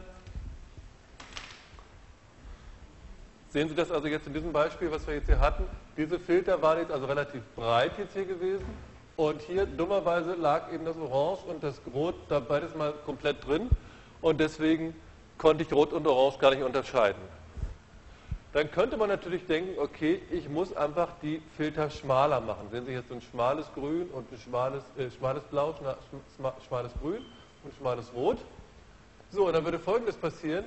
Dann würde hier bei dem Rot hier im Prinzip das Prima gefunden werden. Dann würde ich genau diesen Rotbereich da finden. Würde ich wieder 001 bekommen. Jetzt kommt aber Orange und Orange liegt jetzt dummerweise hier. Und dann würde ich für Orange nämlich dieses Filter haben, das wird das gar nicht sehen. Und dann wäre der Orangewert 0. Das heißt, dann hätte ich nicht mehr 001, sondern 000. Das heißt, mir wäre es zwar gelungen, Rot und Orange zu unterscheiden, Dummerweise hätte aber Orange die gleich, gleiche Darstellungsform wie Schwarz. Und Schwarz und Orange sind ja wiederum zwei verschiedene Farben, funktioniert also auch nicht. Also ich will es jetzt gar nicht mehr lang und breit weiter verkomplizieren. Man hat halt damals eine ganze Menge Untersuchungen gemacht mit sehr, sehr vielen Menschen und schließlich hat man dann die Kurven gefunden, wie die aussahen. Und letztendlich sahen die so aus. Hier sehen Sie genau ähm, dieses Y, das heißt, das war genau die Empfindlichkeitskurve von der Helligkeit, die man vorgegeben hat.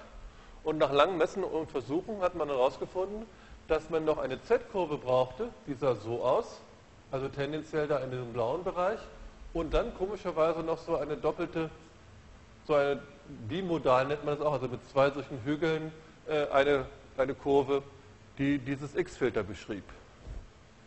Und damit war es letztendlich dann gelungen, so einen ähm, Farbsystem zu beschreiben. Und der Trick da drin ist jetzt einfach folgender. Da sehen Sie jetzt hier, wenn ich jetzt hier Rot und Orange habe, das von dem Rot sieht diese X-Kurve ein bisschen was und diese Y-Kurve auch relativ wenig, wohingegen beim Orange würde diese Y-Kurve ein bisschen mehr von Orange sehen und diese X-Kurve auch ein bisschen mehr. Das heißt, wir hätten auf jeden Fall verschiedene Werte und damit, mit diesen Kurven, ist es letztendlich dann gelungen, äh, genauso ein System zu bauen, was das Ganze konnte. So, ähm, ich möchte an der Stelle gerade nochmal wiederholen, das ist nicht, wie das Auge funktioniert, sondern das ist einfach ein Farbsystem, von dem man dachte, das wäre sinnvoll und was man damals konstruiert hat. Das Auge hat also keine Sinneszellen, die mit X, Y und Z filtern, sondern das hat überhaupt nichts mit dem Menschen an sich zu tun, aber es ist ein Farbsystem, mit dem ich alle Farben, die der Mensch sehen kann, mit drei Komponenten x, y und z perfekt rekonstruieren kann und beschreiben kann. Gut, und jetzt ist die Frage, was hat man jetzt eigentlich davon? Also hier sind die jetzt sozusagen nochmal dargestellt und nochmal ganz kurz zur, ähm, zu den Begriffen oder den, den Namen, die wir jetzt haben. Hier unten haben wir also wieder unsere Wellenlänge. Hier haben wir jetzt sozusagen unsere Response, steht hier, also unsere Empfindlichkeit von unseren Filtern. Und hier sehen wir jetzt diese Kurven. Das heißt, das hier ist genau wieder diese Kurve, die dem y entspricht. Und das ist jetzt hier ein kleines y mit einem Strich drüber. Das soll sozusagen jetzt genau diese Funktion von diesem Filter sein. Und das große y wäre jetzt genau das, ich, ich male es Ihnen nochmal an. Also, wir haben hier das Spektrum und wir haben eine bestimmte Beleuchtungssituation. Das sei meine Beleuchtungssituation. Jetzt habe ich einen Filter, das sehe jetzt so aus. Und das habe genau die Funktion y, klein y' in gewisser Weise von Lambda. So, hier ist mein, meine Wellenlänge. So, und das ist jetzt hier mein Spektrum, abhängig von Lambda. So, was mache ich jetzt? Jetzt muss ich sozusagen dieses Spektrum mit dieser Filterfunktion mal nehmen. Also ich rechne jetzt immer S von Lambda mal y' von Lambda. Das integriere ich nach d Lambda. Und dann kommt da in dem Fall genau Groß Y heraus. Das heißt, diese kleinen, äh, die kleinen Größen mit dem Strich drüber, das sind sozusagen genau meine Filterfunktionen, die angeben, wo ist mein Spektrum, äh, wo sehe ich da viel und wo nehme ich wenig wahr oder wo nimmt dieses Filter viel wahr und wo, und wo wenig. Und wenn ich das Ganze integriere, im Prinzip über den, kann ich das über den gesamten Bereich integrieren, den ich sehe oder auch noch weiter, das ist im Prinzip egal, dann kriege ich einfach ein Skalar, also eine Werte meinetwegen 0,7 oder 15 oder was weiß ich was heraus. Das charakterisiert dann in dem Fall diesen y-Wert. Okay. Und warum haben wir das jetzt alles überhaupt gemacht? Das Besondere ist jetzt, dass wir jetzt sozusagen drei Größen haben, x, y und z. Die nennt man auch die Tri-Stimulus-Größen. Tri für drei und Stimulus für die sozusagen die Anregung und die Stimulierung von meinem Seheindruck oder Farbeindruck. Ich kann also jetzt alle beliebigen Farben, die es gibt, genau über diese drei Größen beschreiben. Also genau die Frage, die ich vorhin hatte, wie müssen denn eigentlich meine Größen sein, damit ich zum beliebigen Spektrum, was ich habe, die Farbe beschreiben kann, die dazugehört. Jetzt habe ich immer noch nicht richtig verstanden, wie das Auge überhaupt sieht, aber ich habe jetzt, gehen wir gerade nochmal kurz zurück hier in den Folien, ähm, jetzt habe ich im Prinzip die Frage beantwortet, was für Werte müssen das sein? Da gibt es verschiedene Lösungen, aber eine Lösung ist genau, dass ich sage, ich habe hier mein x, y und z und damit kann ich eine Farbe beschreiben. Wenn ich die wieder erzeuge in der richtigen Art, dann nimmt das Auge genau die gleiche Sache wahr, als wenn ich dieses Auge, dem Auge gleich das Spektrum zeige. So. Und jetzt ist das nächste Ziel, jetzt müssen wir noch ein bisschen rechnen, dann sind wir gleich endlich am Ziel angekommen. Ich möchte ja an sich gerne die Farbe darstellen ohne die Helligkeit. Weil im Prinzip möchte man einfach sagen, welche Farben gibt es eigentlich alle. Und wenn man das dann hat, kann man natürlich sagen, okay, die gibt es auch noch heller und dunkler, aber im Prinzip wollte man gerne versuchen, diese Farben ohne Helligkeit erstmal darzustellen. Und dazu müssen wir noch mal ein bisschen rechnen. Was wir also haben, also das hier müssen Sie sozusagen im Hinterkopf haben, das brauche ich jetzt gerade. Was wir jetzt also haben, ist folgendes, dass ich sozusagen die Größe X, Größe X die Größe y und die Größe z habe. Dummerweise sind das drei Größen. Und das heißt, wenn ich mir jetzt sozusagen alle Farben angucken wollte, würden diese drei Größen einen dreidimensionalen Raum aufspannen und den kann man schlecht in ein Buch drucken. Äh, man möchte sozusagen gerne eine Repräsentation einfach nur mit 2D haben. Und dazu kann man erstmal Folgendes machen, wenn man sagt, okay, ich mache einfach eine Normierung von dem Ganzen. Ich könnte ja sagen, ich definiere mir ein kleines x und das kleine x ist nichts anderes als das große x geteilt durch die Summe von den dreien. Plus z. So. Ja, also das ist sozusagen einfach das große x geteilt durch die Summe von den dreien. Das gleiche mache ich mit y. Da steht hier oben groß y geteilt durch groß x plus groß y plus groß z. Das könnte ich im Prinzip auch noch für z machen, schreiben wir es auch nochmal hin. z wäre dann eben groß z geteilt durch Groß X plus Groß Y plus Groß Z. Aber es geht auch einfacher. Sieht das jemand von Ihnen, wie man das Z noch ausdrücken kann, das kleine Z? Oder steht da drüben sowieso, dann brauchen wir nur abgucken. Ja, steht sowieso da oben, okay. Warum gilt das? Wenn Sie sehen, wenn ich klein x und klein y und klein z zusammen addieren würde, dann hätte ich im Zähler stehen x plus y plus z und im Nenner steht auch x plus y plus z. Das heißt, im Prinzip ist es ja so, dass jetzt klein x plus klein y plus klein z gerade 1 ergibt. Einfach aufgrund dieser Normierung. Das jeder verstanden? Sonst wiederhole ich es gerne nochmal. Sie dürfen übrigens gerne Fragen stellen. Sie sitzen ja alle so andächtig. Ähm, also, wenn ich das jetzt so verstanden habe, dass das einfach aufgrund dieser Normierung diese Summe von den dreien wiederum 1 ergibt, dann kann ich natürlich auch sagen, daran folgt daraus direkt z, also klein z, ist gleich 1 minus klein x minus klein y. So. Das heißt, wenn ich jetzt sozusagen zwei Größen habe, nämlich mein x und mein y, diese beiden Größen, dann folgt sozusagen das z da direkt heraus, weil zu jedem x und zu jedem kleinen, zu jedem kleinen x und zu jedem kleinen y gibt es einen kleinen z, kann ich mir sofort darüber ausrechnen. Und jetzt habe ich im Prinzip ein neues Farbsystem entwickelt. Und dieses neue Farbsystem, das ist jetzt folgendes, dass man sagt, ich mache jetzt einfach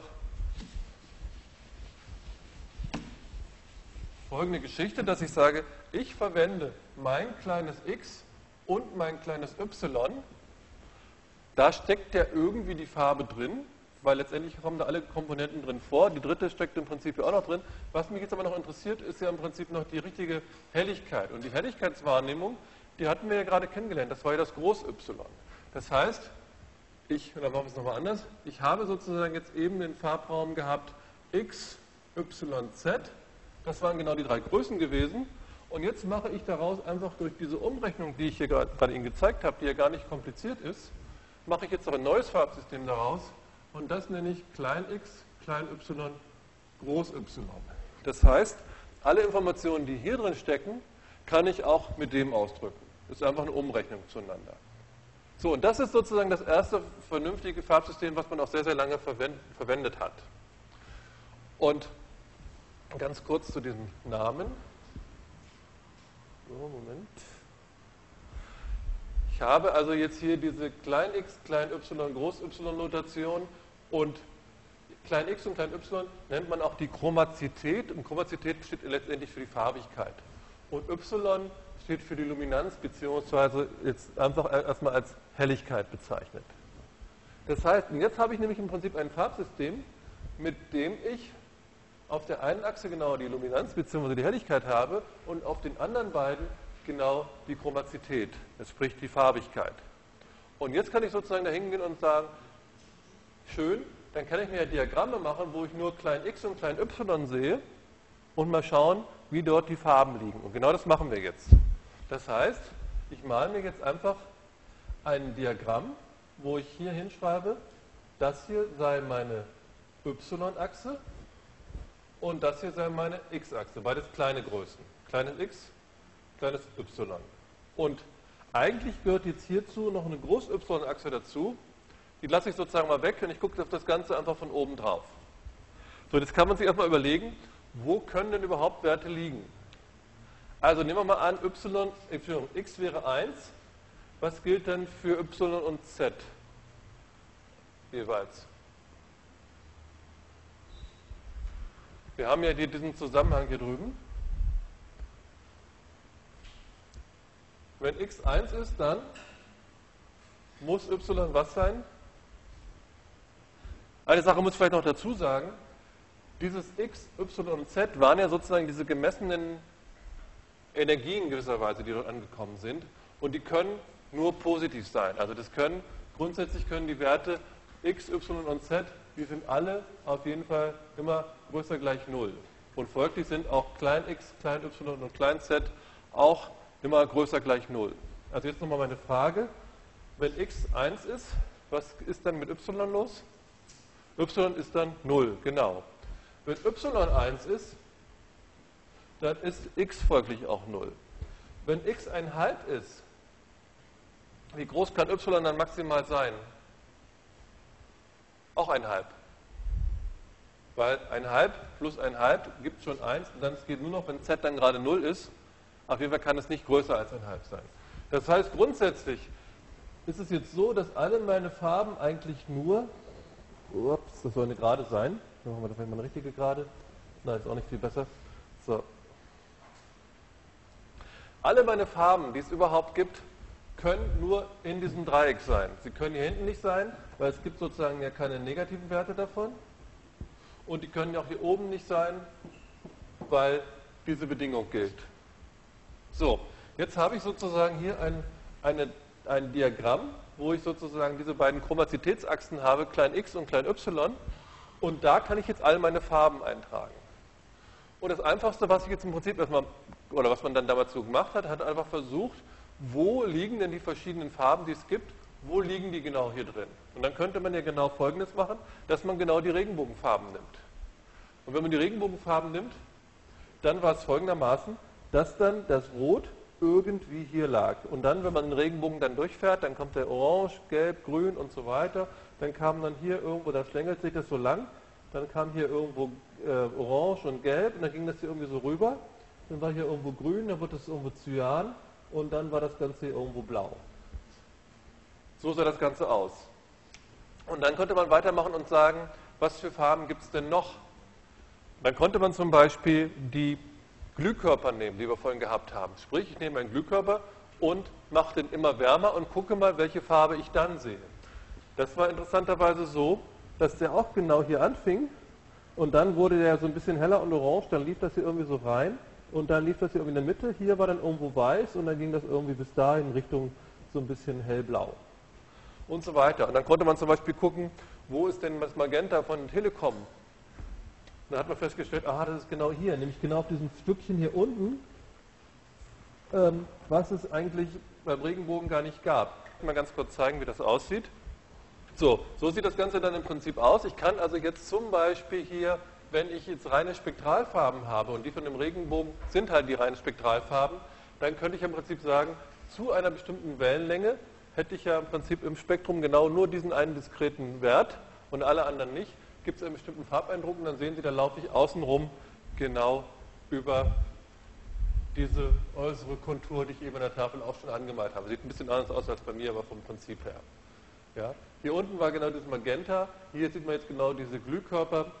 Hier ungefähr, jetzt kann ich ja die Temperaturen hier anzeichnen und sagen, wie warm müsste dieser Körper sein, damit er einen bestimmten ähm, Farbeindruck erzeugt. Und dann sehe ich zum Beispiel bei 3000 Kelvin bin ich hier noch relativ nah bei Gelb, bei 5 und 6000 bin ich ungefähr bei Weiß. Und dann laufe ich hier irgendwann Richtung Blau, aber auch nicht mehr doll weiter dann hier. So, das heißt im Prinzip habe ich damit erstmal so eine Darstellung gehabt, mit denen ich jetzt letztendlich Farben beschreiben kann. Und zwar immer unter der Annahme, dass ich jetzt hier sozusagen den Chromazitätswert x, da den Chromazitätswert klein y habe und mir das Ganze bei maximaler Intensität anschaue. Wenn ich das dann farblich darstelle, dann sieht das Ganze ungefähr so aus. Dieses Bild haben wahrscheinlich einige von Ihnen vielleicht schon mal gesehen. Ja? Die Frage war jetzt gerade, ob die Farbtemperatur wirklich von der äh, äh, Erhitzung eines Projekt, äh, Objektes kommt, werde ich gleich sofort darauf antworten. Ich will das ganz kurz Sie das hier zeigen. Hier sehen wir im Prinzip diese Farben, wie die aussehen würden, ähm, wenn ich über Intensität, maximale Intensität habe und das darstellen ähm, könnte. Das Problem ist, dass eigentlich dieser Beamer die Farben, die es alle gibt, gar nicht darstellen kann. Das heißt, eigentlich gilt dieses, dieses Bildchen hier nur in der Mitte. Die ganzen Farben hier außen sind eigentlich falsch. Die sehen zwar so ähnlich aus, aber vom Prinzip her stimmt dieses Bild. Ähm, Nochmal ganz kurz zurück zu diesen Farbtemperaturen, was wir gerade eben hatten. Das heißt, im Prinzip ist es so, dass ich einem bestimmten glühenden Körper, der eine bestimmte Temperatur hat, der wird genau einen bestimmten Farbeindruck auslösen. Und insofern kann ich jetzt eine bestimmte Farbe entweder beschreiben durch seinen x-Wert, den y-Wert und dazugehörigen Groß-y-Wert. Oder in dem Fall, dass ich mich sozusagen genau auf dieser Glühkurve hier befinde, könnte ich diesen Farbton auch einfach durch die Temperatur beschreiben. Und wenn Sie zum Beispiel einen Monitor zu Hause haben, wo, es einen Knopf gibt im Monitor Farbtemperatur einstellen, dann machen Sie damit nichts anderes, als dass Sie sagen, mein Weiß soll so aussehen, wie ein Glühkörper aussehen würde, der meinetwegen eine Temperatur von 5000 Kelvin hat. Das heißt, Sie können letztendlich normalerweise, oft kann man es stufenlos einstellen, oft hat man aber auch drei Möglichkeiten. Da hat man meinetwegen einen hier bei 3000, einen bei 5000, einen bei 7000 und einmal sieht das eher so ein bisschen rötlich aus und einmal sieht das eher so ein bisschen bläulich aus. Das heißt, Sie stellen letztendlich einfach da oder ein, wie Ihr Weiß aussehen soll. Das ist das, was man macht. Das heißt, Ihr Monitor wird nicht auf 7000 Kelvin gebracht, sondern es wird einfach dafür gesorgt, dass im Prinzip das Weiß, wenn Sie sozusagen an Ihrem Monitor ein Weiß darstellen, dass das genau die Farbe hat, wie eben ein Glühkörper mit 7000 Kelvin hätte. Ich weiß nicht, beantwortet das Ihre Frage? Oder? Okay, gut. Das heißt, das ist das Ganze sozusagen im Prinzip hier ähm, farbig dargestellt. Und jetzt ist sozusagen eine Frage, die wir immer noch nicht beantwortet haben, aber die wir hiermit jetzt ein bisschen besser beantworten können, ist, letztendlich war ja jetzt die Frage gewesen, wie kann ich denn eigentlich zu einem bestimmten Spektrum sagen, welcher Farbeindruck dadurch entstehen würde? Das kann man jetzt im Prinzip auf zwei Arten beantworten. Ich könnte natürlich das Spektrum nehmen und einfach zu diesem Spektrum, was ich sehe, dann die Groß X, Groß Y und Groß Z Variablen ausrechnen, die umrechnen in diese Luminanz-Chrominanz-Darstellung, also klein x, klein y und groß y, und dann könnte ich sehen, wo die Farbe ist. Dieses ganze Ding, was wir hier sehen, hat auch einen Namen. Das heißt entweder IBK, das ist Deutsch, das heißt dann Internationale Beleuchtungskommissionsdiagramm, oder CIE, dann heißt das Commission Internationale de l'Éclairage, das heißt das gleiche auf Französisch. Und das bedeutet einfach letztendlich, das ist das erste Farbsystem gewesen, was es überhaupt gab, mit dem man ähm, Farben beschrieben hat. Aber zurück zu der Frage, die ich gerade hatte, wie kann ich letztendlich ein zu einem bestimmten Spektrum sagen, was für eine Farbe das eigentlich hätte. Und das will ich Ihnen jetzt nochmal ganz kurz in einer kleinen Zeichnung versuchen darzustellen. Wir hatten vorhin gesagt, wenn ich reine Spektralfarben habe, wie sie zum Beispiel im Regenbogen wären, oder es gibt auch farbige Laserlichter, die haben eine reine Spektralfarbe. Dann, ich male es nochmal ein bisschen besser. So, wir haben ja gesehen, meine Kurve stimmt nicht so ganz. Sieht also irgendwie so aus. Ups. Naja, keine Ahnung, irgendwie so. So ein bisschen wie so ein Hufeisen letztendlich. So. Und jetzt ist ja die Frage zum Beispiel, was für eine Farbe bekomme ich zu einem bestimmten Spektrum? Ich male jetzt mal verschiedene Spektren hier hin. Wir haben also hier wieder die Wellenlänge und hier das entsprechende Spektrum. Und wenn ich jetzt die Situation rot hätte, dann würde die ja so aussehen, ich mache das mal rot rein, obwohl das natürlich an sich Quatsch ist, aber wäre letztendlich hier bei den langen Wellenlängen hätte ich irgendwie eine Energie. Und dann letztendlich könnte ich dann in diesem Spektrum auch gucken, wo wäre, in diesem äh, CE-Diagramm gucken, wo wäre der Farbeindruck dazu? Der wäre jetzt meinetwegen hier. Sagen wir mal, das wäre der Punkt, der zu diesem Spektrum dazugehört. So. Und dann könnte ich das gleiche mit Grün machen. Nehmen wir mal, oder nehmen wir meinetwegen mal Blau vielleicht erstmal. Ich könnte also jetzt ein zweites Spektrum nehmen und könnte sagen, okay, hier haben wir wieder Lambda, hier haben wir wieder das Spektrum abhängig von der Wellenlänge und diesmal haben wir nur einen einzelnen Spektralwert und das war genau ein Blauwert, wie er im Regenbogen vorkommt. So, und der sei jetzt gerade hier meinetwegen. Das heißt, das wäre jetzt mein Blauwert und das wäre mein Rotwert. So, Sie sehen, die haben also beide explizite x, y und z-Koordinaten, beziehungsweise klein x, klein y, groß y. Und jetzt wird es spannend. Weil die Frage, die ich jetzt habe, ist im Prinzip, welche Farbe würde entstehen, wenn ich dieses Spektrum hätte? Also im Prinzip die Addition von den beiden. So, und dann hätte ich im Prinzip hier meinen Rotwert, aber ich habe gleichzeitig auch meinen Blauwert. Also die Frage ist jetzt, welche Farbe bekomme ich, wenn ich nicht nur den einen Wert oder nur den anderen Wert habe, sondern wenn ich beide habe? Insofern kann man sich natürlich vorstellen, wenn ich nur den einen habe, ist klar, dann habe ich den, wenn ich nur den anderen Wert habe, habe ich, habe ich den anderen.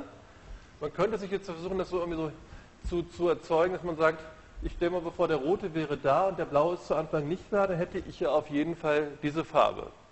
Und dann könnte ich sagen, jetzt könnte ich ja langsam die Intensität von dem roten absenken und von dem blauen anheben. Dann müsste ich ja irgendwann, wenn der blaue ganz äh, da ist, muss ich irgendwo da drüben angekommen sein. Das heißt letztendlich, die Farben, die dort entstehen, auf dem Weg dorthin, müssen irgendwie auf einer Verbindungslinie liegen, wie ich von der Farbe zu der Farbe komme. Und das Schöne an diesem CE-Diagramm ist, dass das, und deswegen hat sich das auch bis heute gehalten, ähm, dass es sehr einfach ist, nämlich die Farben liegen einfach auf einer Geraden. Das heißt, im Prinzip kann ich also jetzt einfach durch das Einstellen von, dem, von der Intensität von dem Blau und von dem Rot einstellen, welche Farbe ich haben möchte. Und in dem Fall sehen Sie jetzt hier, wenn ich jetzt hier beide hätte, dann würde ich hier genau in der Mitte rauskommen. Und das war genau der Bereich, wo das Magenta gewesen ist, was man hier oben noch so äh, schlecht kurz erkennen kann. Das bedeutet jetzt, dass wenn ich zwei Farben habe und die sozusagen miteinander mische, kriege ich alle Farben hin, die auf dem Verbindungsgrade zwischen diesen beiden Farbpunkten liegen. Das kann ich damit sozusagen prima ähm, äh, erzeugen, diese Mischfarben. Und wenn man jetzt an der Stelle ist, kann man sich natürlich jetzt relativ leicht überlegen, was würde passieren, wenn ich jetzt noch eine dritte Farbe dazu bekommen würde.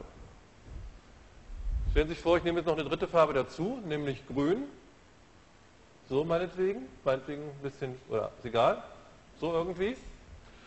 Dann ist es ja so, dass dieses Grün meinetwegen dann hier liegen würde. Und jetzt kann ich im Prinzip das Ganze in zwei Teilprobleme zerlegen. Ich kann nämlich sagen, ich gucke erstmal, welche Farbe entstehen würde, wenn ich Blau und Rot nehmen würde. Abhängig von diesen Intensitäten würde ich irgendeinen Punkt auf dieser Strecke bekommen. Nehmen wir mal an, ich würde jetzt hier den hier bekommen, irgendeinen Magenta-Punkt hier. So.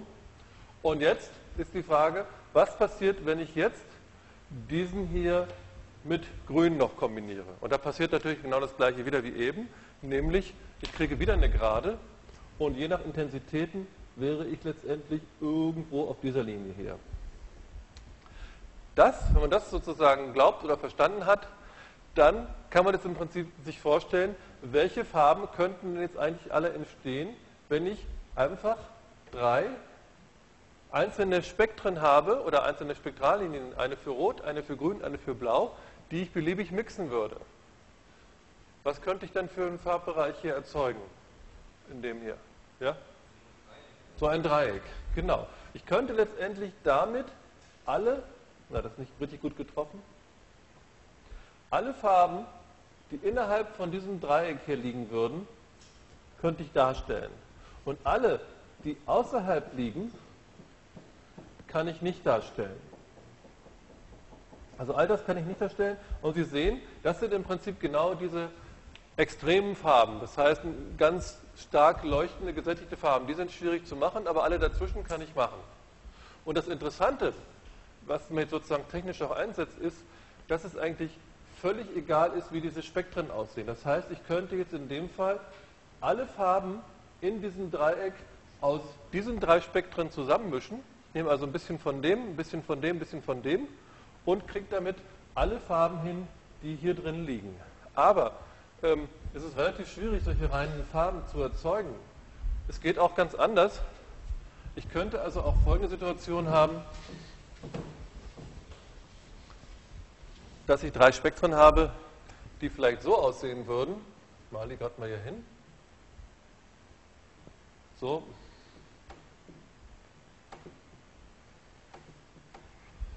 So. Und so weiter. Wir haben ja gesagt, dass im Prinzip jedes beliebige Spektrum immer einen bestimmten Farbeindruck erzeugt. Und ich könnte also jetzt durchaus eine, ein Spektrum haben für Rot, was gar nicht so eine einzelne Linie ist, sondern was durchaus meinetwegen hier so einen Hügel hätte. Und ich könnte meinetwegen für, für Grün und Blau, nehmen wir mal an, für Grün habe ich sogar so eine einzelne äh, Spektrallinie, das gelingt mir sogar. Und blau habe ich meinetwegen was ganz anderes. Da habe ich hier vielleicht so mehrere Spektrallinien irgendwie in dem Bereich. Ja? Würde ganz genauso funktionieren, denn das hier würde letztendlich irgendeinem blauen Farbton entsprechen. Der lege jetzt meinetwegen irgendwo anders. Und diese beiden entsprechen auch wieder zwei Farbtönen. Und der Bereich, der dazu sozusagen sich dazwischen als Dreieck aufspannt, das ist genau der Bereich, den ich damit darstellen kann. Und das ist genau das, was wir hier beim Beamer haben. Das heißt, der Beamer hat genau drei Primärfarben und diese drei Primärfarben geben letztendlich dieses Dreieck vor den, von den Farben, die ich darstellen kann. So, und dieses Ding hier in der Mitte hat doch einen Namen. Weiß jemand von Ihnen, wie das heißt, dieses Dreieck? Das ist der Gammut. Und der Gammut, Gammut ist also sozusagen dieses Ding hier drin. Und der Gammut ist immer der Bereich von den Farben, den ein Gerät darstellen kann. Das muss nicht immer ein Dreieck sein, aber grundsätzlich immer ist das sozusagen der Teilbereich von allen Farben, die ein Gerät darstellen kann. Und wenn wir jetzt die Situation haben, hier bei unserem Beamer, insofern habe ich vorhin gesagt, dass dieses Bild eigentlich gar nicht stimmt, Wenn ich sozusagen wirklich darstellen würde, was der Beamer wirklich machen könnte, ich versuche das mal gerade hier mal so reinzumalen, ähm, dann würde es wahrscheinlich aussehen, ich hätte einen bestimmten Grünton, der ist hier, und dann habe ich einen bestimmten, das sollen jetzt gerade Linien sein, äh, und hier und vielleicht hier so. Das wäre dann sozusagen der Gammut von diesem Beamer hier. Das sind genau die Farben, die der Beamer kann. Sie sehen, da ist dann durchaus grün und rot und blau dabei.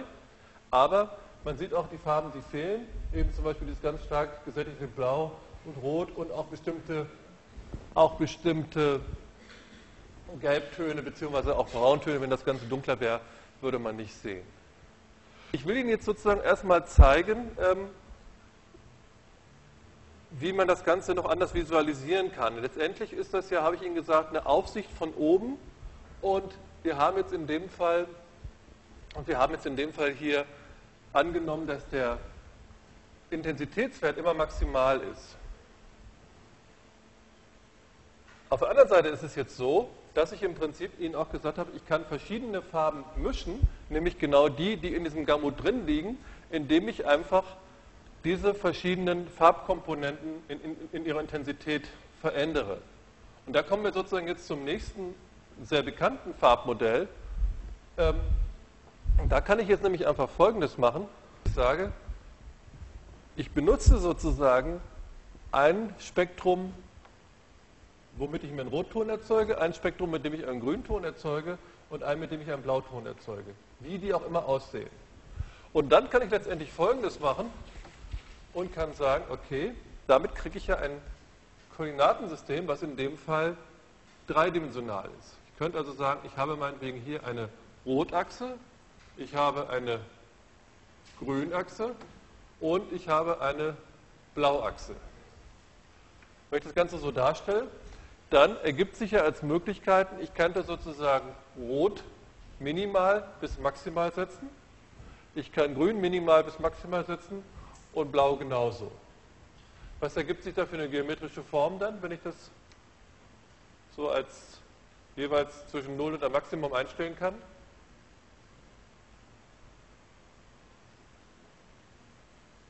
Was gibt das, wenn ich sozusagen jeweils hier von 0 bis zu einem bestimmten Wert gehen würde? Was spannt das Ganze auf? Ja? Ein Würfel, genau. Das heißt, ich könnte sozusagen jetzt sehen, aha, das geht bis hier, das geht bis da, dann gehen wir im Prinzip bis hier hinten. Entsprechend naja, nicht so richtig schön gemalt, so irgendwie. Und dann gehen wir das Ganze noch nach oben bis hierhin. Und hier genauso. Naja, schon bessere Würfel gemalt. Ähm, also Sie sehen ungefähr, das wäre letztendlich so ein Farbwürfel, den ich damit aufspannen würde. Und damit bin ich nämlich genau beim nächsten Farbsystem, nämlich bei dem RGB-Farbsystem. Das was Sie sowieso schon die ganze Zeit wahrscheinlich schon mal irgendwo gehört haben. Das heißt, mit diesem RGB-Farbsystem kann ich jetzt eigentlich zwei Sachen machen. Ich kann also im Prinzip hiermit jeden beliebigen Punkt in diesem dreidimensionalen Würfel hier ansteuern. Und dieser beliebige Punkt entspricht dann genau einem bestimmten Farbwert hier drüben. Und diesen Zusammenhang würde ich Ihnen einfach mit einem kleinen Programm zeigen, was ich mal geschrieben habe, damit Sie das Ganze mal sehen. Das finden Sie übrigens auch auf meiner Homepage unter Image J, da ist es.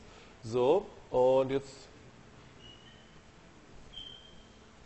So, was wir jetzt hier sehen, ist im Prinzip ein Bild auf der linken Seite. Hier sehen Sie dieses Bild. Und das hat im Prinzip genau die gesamten Außenflächen von diesem Würfel, den ich Ihnen gerade gezeigt habe. Ich habe hier eine Seite, wo ich die Grünwerte von 0 bis zum Maximum, oder nehmen wir mal die Seite hier vorne, das heißt, hier würde Rot von 0 bis Maximum und Blau von 0 bis Maximum laufen. Und da sehen Sie, das ist genau dieses Ding hier oben. Hier läuft Blau von 0 bis zum Maximum und hier läuft Rot von 0 bis zum Maximum. Sie sehen jetzt auch hier drüben in dem Bildchen, wo ich da bin. Und sehen Sie, das ist genau diese Seite von dem Würfel. Und ich könnte jetzt hier auch mal so ein bisschen hineinschneiden, damit Sie das sehen, dass es im Prinzip wirklich nur die Außenkanten sind. Das heißt, da hinten würde ich sozusagen den Rest sehen von da hinten. So, wenn ich den jetzt drehe, dann sehen Sie, hier unten gibt es eine Ecke, die ist relativ schwarz. So, hier ist das Ganze schwarz. Und wenn ich den ganzen umdrehe, dann ist hier oben sozusagen weiß. Ich habe aber momentan eigentlich nur die Farben, die auf den Außenflächen von diesen Würfeln liegen. Und jetzt ist die Frage, was ist denn eigentlich der Zusammenhang zwischen diesem Farbraum jetzt und dem, den wir die ganze Zeit vorhin gehabt haben. Und das kann ich mir jetzt relativ leicht angucken, indem ich jetzt hier einfach umschalte und sage, ich möchte gerne dieses Bild, das gleiche Bild, aber einfach mal mit den Koordinaten von dem CE-Diagramm oder klein x, klein y, groß y sehen. Ich schalte mir das Ganze ein und dann sieht das Ganze so aus. Und das sieht jetzt erstmal so ein bisschen komisch aus, aber wenn ich jetzt mal doppelklicke, dann gucke ich da von oben drauf und dann sehen Sie, das ist genau der Gamut von meinem Monitor bzw. Beamer. Das sind nämlich genau die Farben, die ich darstellen könnte. Und in Wirklichkeit gibt es natürlich noch viel mehr Farben, die hier in dem Hufeisen liegen würden. Die lassen sich aber mit meinem Computer einfach nicht darstellen. Und wenn ich das Ganze von der Seite angucke, dann sehe ich, aha, das ist eigentlich so ein Gebirge. Und auch da ist es so, dass es im Prinzip jetzt so ein bisschen wie so abgeschrägte Kanten sind. In Wirklichkeit sieht das so ein bisschen aus wie so ein Zuckerhut. Aber das sind sozusagen jetzt genau, auch nach oben gibt es sozusagen auch eine Begrenzung in dem Gamut. Das heißt, auch da gibt es jetzt bestimmte Farbkombinationen, die es nicht gibt. Typischerweise zeigt man diese Gamuts eigentlich immer nur von oben, aber in Wirklichkeit sind das eigentlich dreidimensionale Objekte, äh, also von den Farben, die ein bestimmtes Gerät darstellen kann. So, und jetzt will ich das Ganze nochmal umschalten. Ich habe hier nochmal ein anderes Bild, wo ich hier auch ähm, ähm, einen Würfel habe, wo auch andere Farben drin vorkommen. Ne? So, hier sehen Sie jetzt mal im Prinzip, das ist ein Würfel, der ist jetzt hier gefüllt mit lauter kleinen Linien, die da drin sind, solche Ebenen, wie Sie sehen hier. Und insofern gibt es hier fast alle Kombinationen. Und ich kann mal Folgendes machen, ich kann die jetzt mal so als kleine Kugeln darstellen, wo wir einfach mal sehen, welche, welche Farben haben wir denn jetzt eigentlich hier. Ja, jetzt sehen Sie im Prinzip diese ganzen verschiedenen feinen Farbkugeln. Auch wenn die alle gleich aussehen, haben sie durchaus verschiedene Farben. Und jetzt sieht man im Prinzip wieder hier, wo welche Farben letztendlich liegen. Ja? Das heißt, hier unten habe ich wieder mein Schwarz, dort oben habe ich wieder mein Weiß. Wenn ich nur den Rotwert ändere, gehe ich halt von 0 zu Rot, äh, von Schwarz zu Rot, entsprechend auf der Blauachse und hier oben hätte ich wieder meine Magentatöne. So, und auch das können wir uns jetzt wieder in dem anderen Diagramm angucken. Und da sehen Sie im Prinzip, wo dann die Pünktchen liegen. Und dann sehen Sie im Prinzip hier dieses Farbsystem, von dem wir die ganze Zeit gesprochen haben. Also das ist jetzt genau dieses klein x, klein y, groß y, beziehungsweise dieses CE-Diagramm. Und von oben sieht das Ganze wieder so aus. Ach, hier ist noch eine Perspektive drin, die muss ich mal rausnehmen. So. Ja, also jetzt sehen Sie im Prinzip, so liegen die dann da drin. Und das heißt jetzt im Prinzip, mit diesem Beamer kann man sozusagen jetzt alle Farben, die jetzt genau hier dargestellt sind, darstellen und alles, was dort außerhalb liegen würde, das geht eigentlich nicht. Ich denke mal, ich könnte eigentlich noch ein bisschen weitermachen, aber von der Thematik würde es eigentlich ganz gut passen, wenn ich an der Stelle einfach mal aufhöre. Sie haben auch genug mitbekommen, hoffentlich für heute.